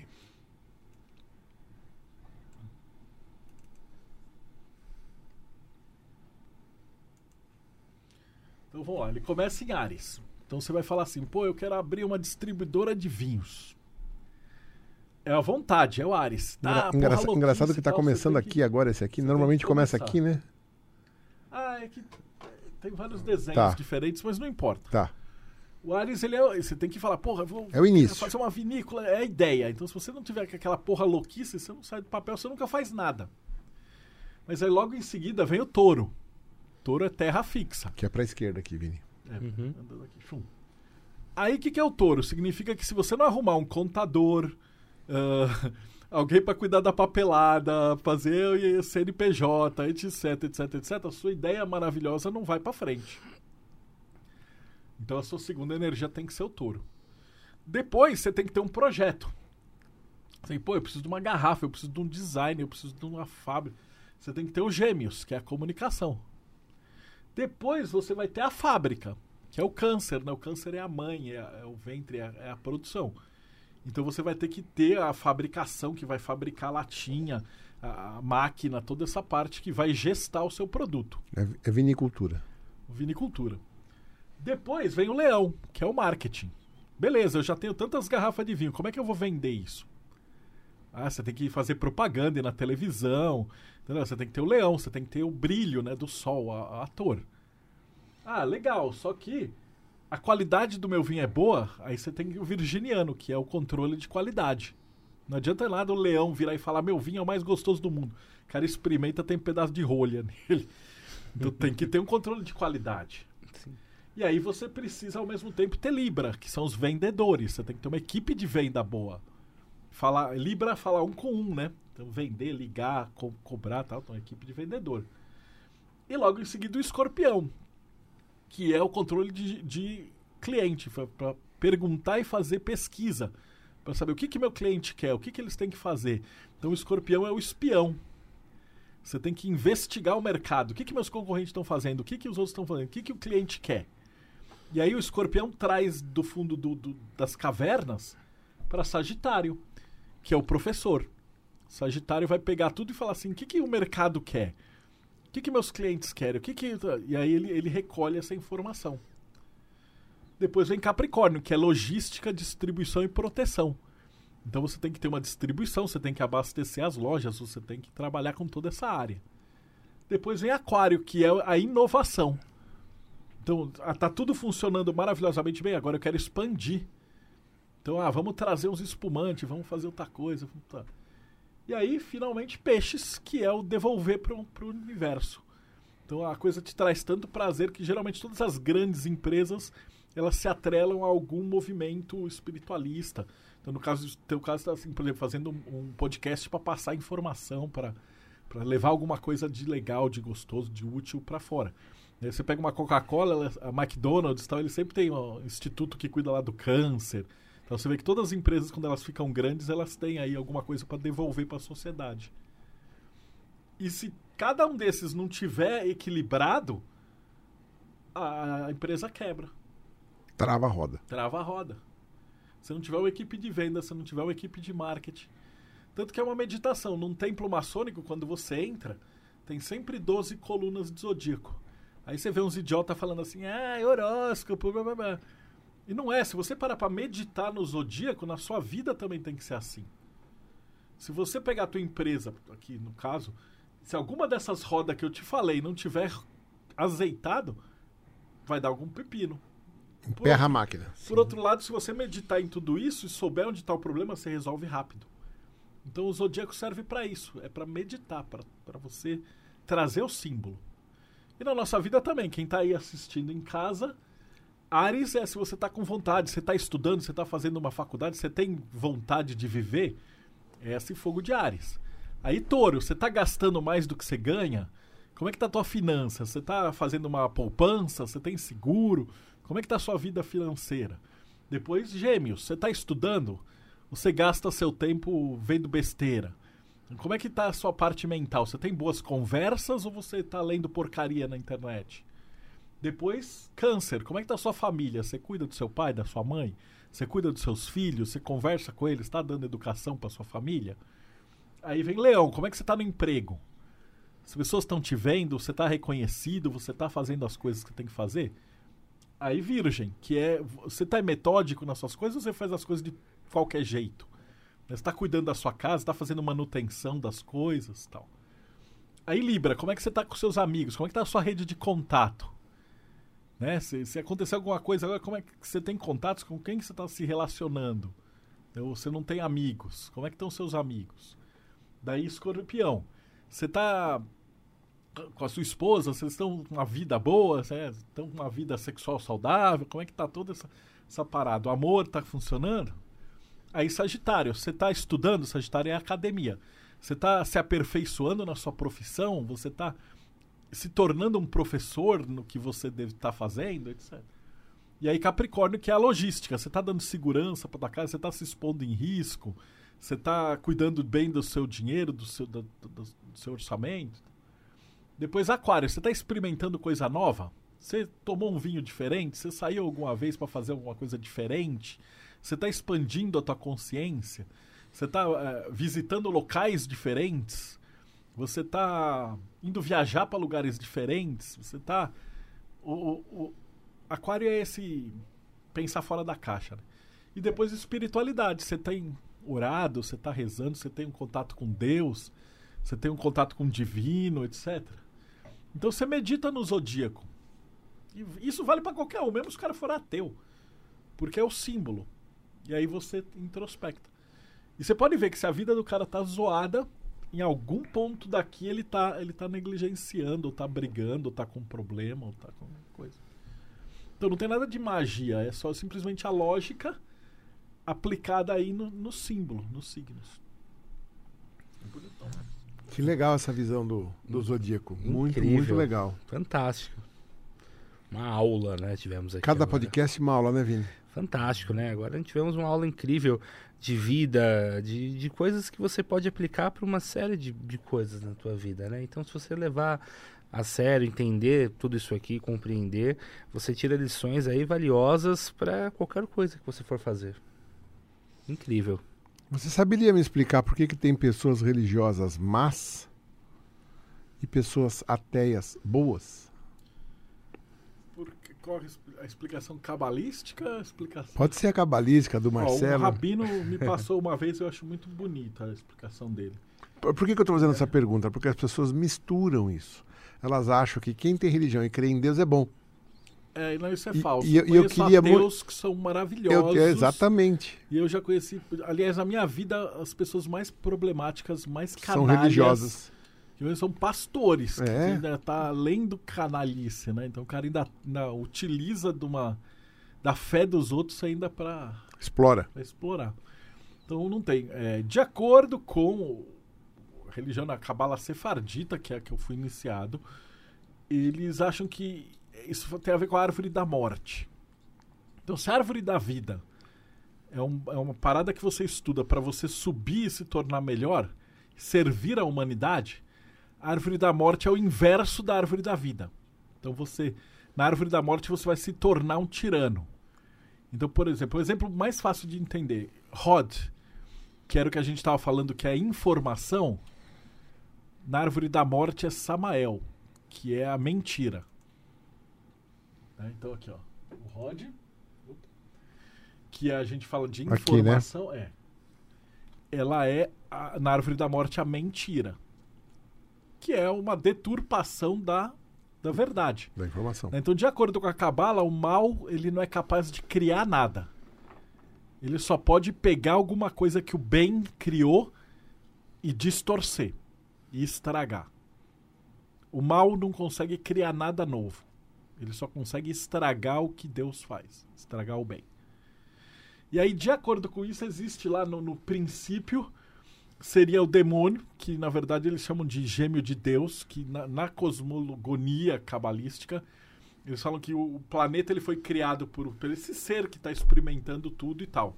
Mas no universo existem forças demoníacas, malignas e destrutivas. Como essas forças não conseguem penetrar e passar pelos anjos, eles jogam uma sementinha do mal e essa sementinha entra aí no coração de certas pessoas da humanidade. E aí existem pela isso pela tradição cabalista, não sou eu que estou falando, não, não é não é meu.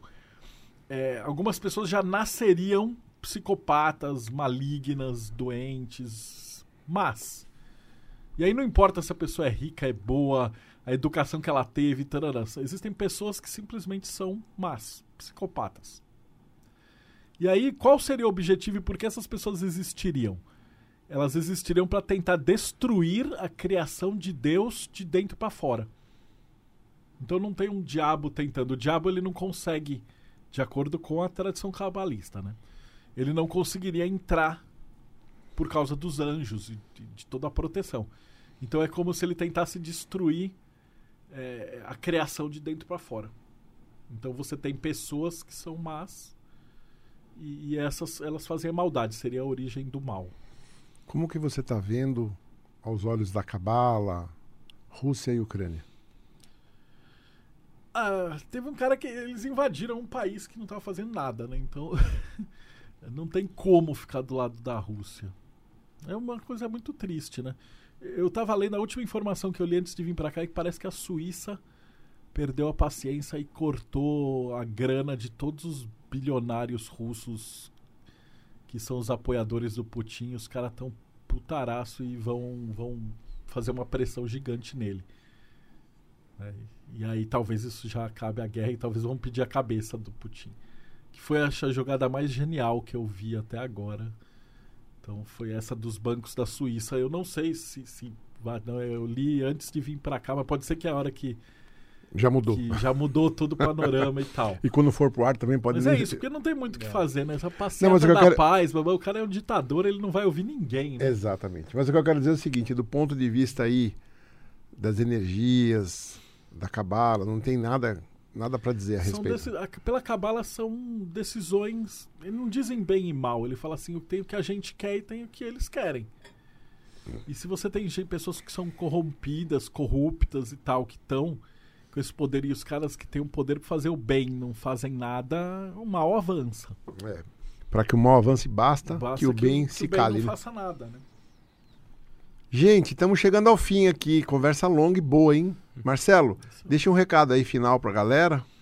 Você quer deixar o que? Seu Insta, seu canal? Instagram, eu sou facinho de achar. Meu Instagram é, é Marcelo Deldébio, é M Deldébio, tudo junto. Del Débia com dois Bs. Com dois Bs. É igual o meu, meu tio avô, que era jogador do Corinthians da década de 20, acho. Ah, Mas, ele- mas todo mundo gosta dele porque ele jogou pelo Corinthians, fez, jogou pelo Brasil e depois terminou a carreira como técnico do Palmeiras. Então, se você é palmeirense, você já deve ter visto Del Já ouvi Débio, falar. Era, tre- foi treinador do Palmeiras, ainda ganhou uns títulos, umas coisas assim. É da, ele é da família ali da, da árvore. Então é fácil de lembrar para quem é mais velho, né? Mas é Vai estar o fácil link aqui também na descrição. os links. Eu tenho um podcast, mas ele não é tão legal assim quanto o seu. Eu, geralmente eu converso com o, o pessoal grão-mestre de ordens e de, de pai de santo, etc. É o gente- é o projeto Mayhem. Mayhem. É, Mayhem é a destruição que precisa fazer antes de você construir o prédio, a limpeza do terreno. Então essa é a ideia, é desconstruir. Eu já vi uns vídeos lá, tem uns Então bem pesados. A gente, a gente entrevista de todo mundo. Eu já entrevistei padre exorcista e eu já entrevistei satanista. Então a gente não tem preconceito, a gente pega as pessoas das vertentes. E eu pergunto também, é, mas ele é mais técnico, é uma hora de conversa, a gente, a gente Eu vi uma entrevista de um cara que tá lá no Japão agora. tem um cara que tá no Japão. Como ele chama? Magia, o Robson. Cara, que história Ele- dele, hein? Ele é brasileiro e o pa- pai dele era demonologista. Muito legal a história dele. E aí ele foi pro Japão, então ele conhece toda a cultura de lá. Mas assim, a gente entrevistou caralhada de gente muito legal, assim. Então, se você gosta de espiritualidade, esse blog é, é bacana. Tem um, um- um- dois caras que eu também é, acho que foi a primeira vez que eu te vi que eles têm um canal. Puta, não vou lembrar o nome, mas são dois caras bem alegres assim. Ah, eles são meus alunos. Co- como eles foram chamam? meus alunos. É o Bruno e o Léo. Que eles têm um Eles canal têm também. O Conhecimentos. É isso aí. E aí eu, eu ia lá direto, que é, passava as coisas, mas ele- eles fazem um trabalho muito bacana com criança, com a galera. Ah. É o pessoal jovem do YouTube que não tem paciência pra- pra falar. Então a galerinha que vai assistindo, então eles fazem umas coisas de mitologia e tal. Daí a galera junta pra assistir. Eles são bem famosos.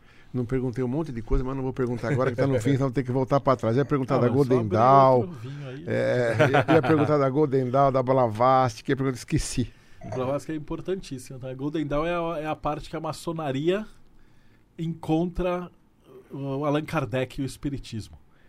Porque você tem toda aquela área da Europa. E chega uma hora que Allan Kardec chega e o Espiritismo chega, e aí eles trazem as mesas girantes, incorporação e tal, para dentro da maçonaria.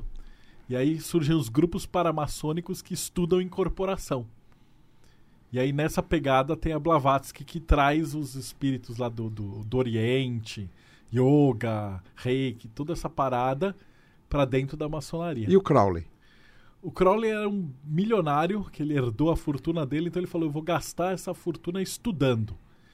Então ele passou a vida inteira dele, foi pro Egito, foi pra Grécia, escalou o, o K2. Né? O cara jogava xadrez, falou com o Fernando Pessoa. O cara viajou o mundo estudando. Ele foi o cara que estudava na época dele, assim.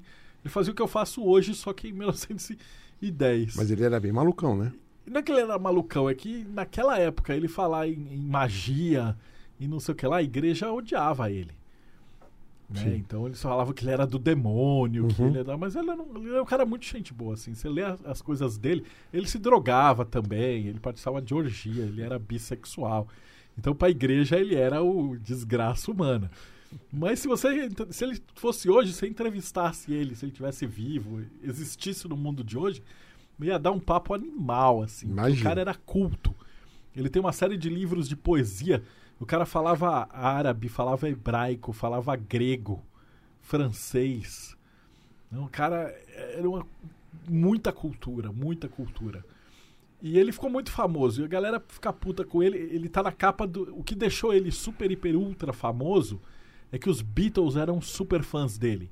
Então aquela capa do Sgt. Peppers, que tem aquele monte de pessoas, Aham. tem o Crowley lá. E aí, a hora que Beatles estourou, o Crowley estourou junto e todo mundo olhou e falou: Quem é esse cara que é o guru dos Beatles? E aí a igreja pau em cima dele e tal. Mas se você estiver assistindo, cara, o Exu não é do mal e o Crowley não é, não é malvado, cara.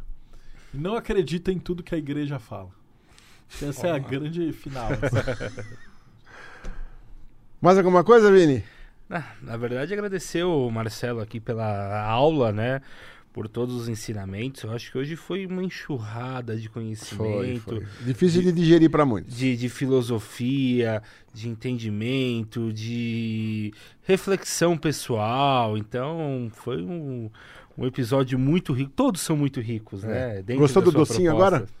Esse docinho é maravilhoso. Não é? Fico feliz que ele gostou do, do vinho tinto, dos Tudo, dois, tudo. né? Em- fantástico. Essa em cheio ali. Da provoloneta. É, deu pra trazer uma nova perspectiva de vinho pra ele, então só Minha agradecer. esposa aí. vai estar assistindo depois, ó. Pri, agradecer minha esposa, que também ela, ela é a minha Netsá.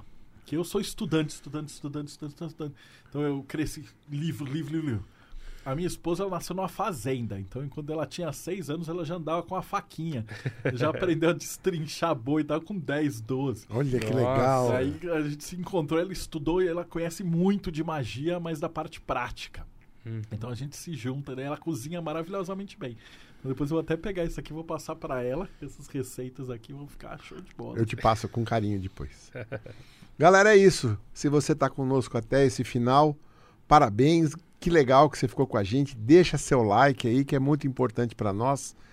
Se você não é inscrito, se inscreva no canal, como eu falei no começo. Os episódios sempre serão de assuntos muito interessantes e de grandes convidados aí. E nós temos aqui um, um ritual, já que você é do ritual, É. não é? De, de todo convidado deixar aqui uma mensagem pra gente, mas você pode escrever depois que acabar o programa, assim como os outros já deixaram aí. Eu vi, ó, isso é muito mágico. Isso aqui é um altar mágico.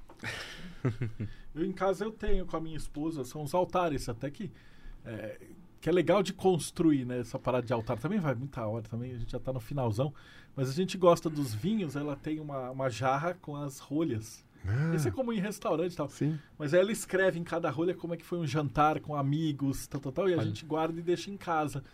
Então, qualquer um dia que a gente tá assim meio chateado, e tal, a gente só de você bater o olho naquela, naquela, naquele altar, a gente já lembra de todas as vezes que a gente saiu, se divertiu. Então são, são pequenos altares mágicos que funcionam para mudar a tua psique, né? Coisa linda. E isso que vocês fazem é um, é um altar mágico. Porque cada um dessas garrafas é uma noite de conversa. Exatamente. uma parada dessa. Um programa top que né? aconteceu. Marcelinho, obrigado por ter vindo. Pô, eu que agradeço pelo convite. valeu, valeu. Muito obrigado. Pela escolha dos, dos vinhos foi maravilhoso. E hoje eu não falei nada da New Wine. Né? Mas passou os QR Codes aí, tá na descrição, saiba mais sobre a New Wine. É, bom, bom. é isso aí. Tchau, galera. Até o próximo Manicast. Um abraço. Tchau.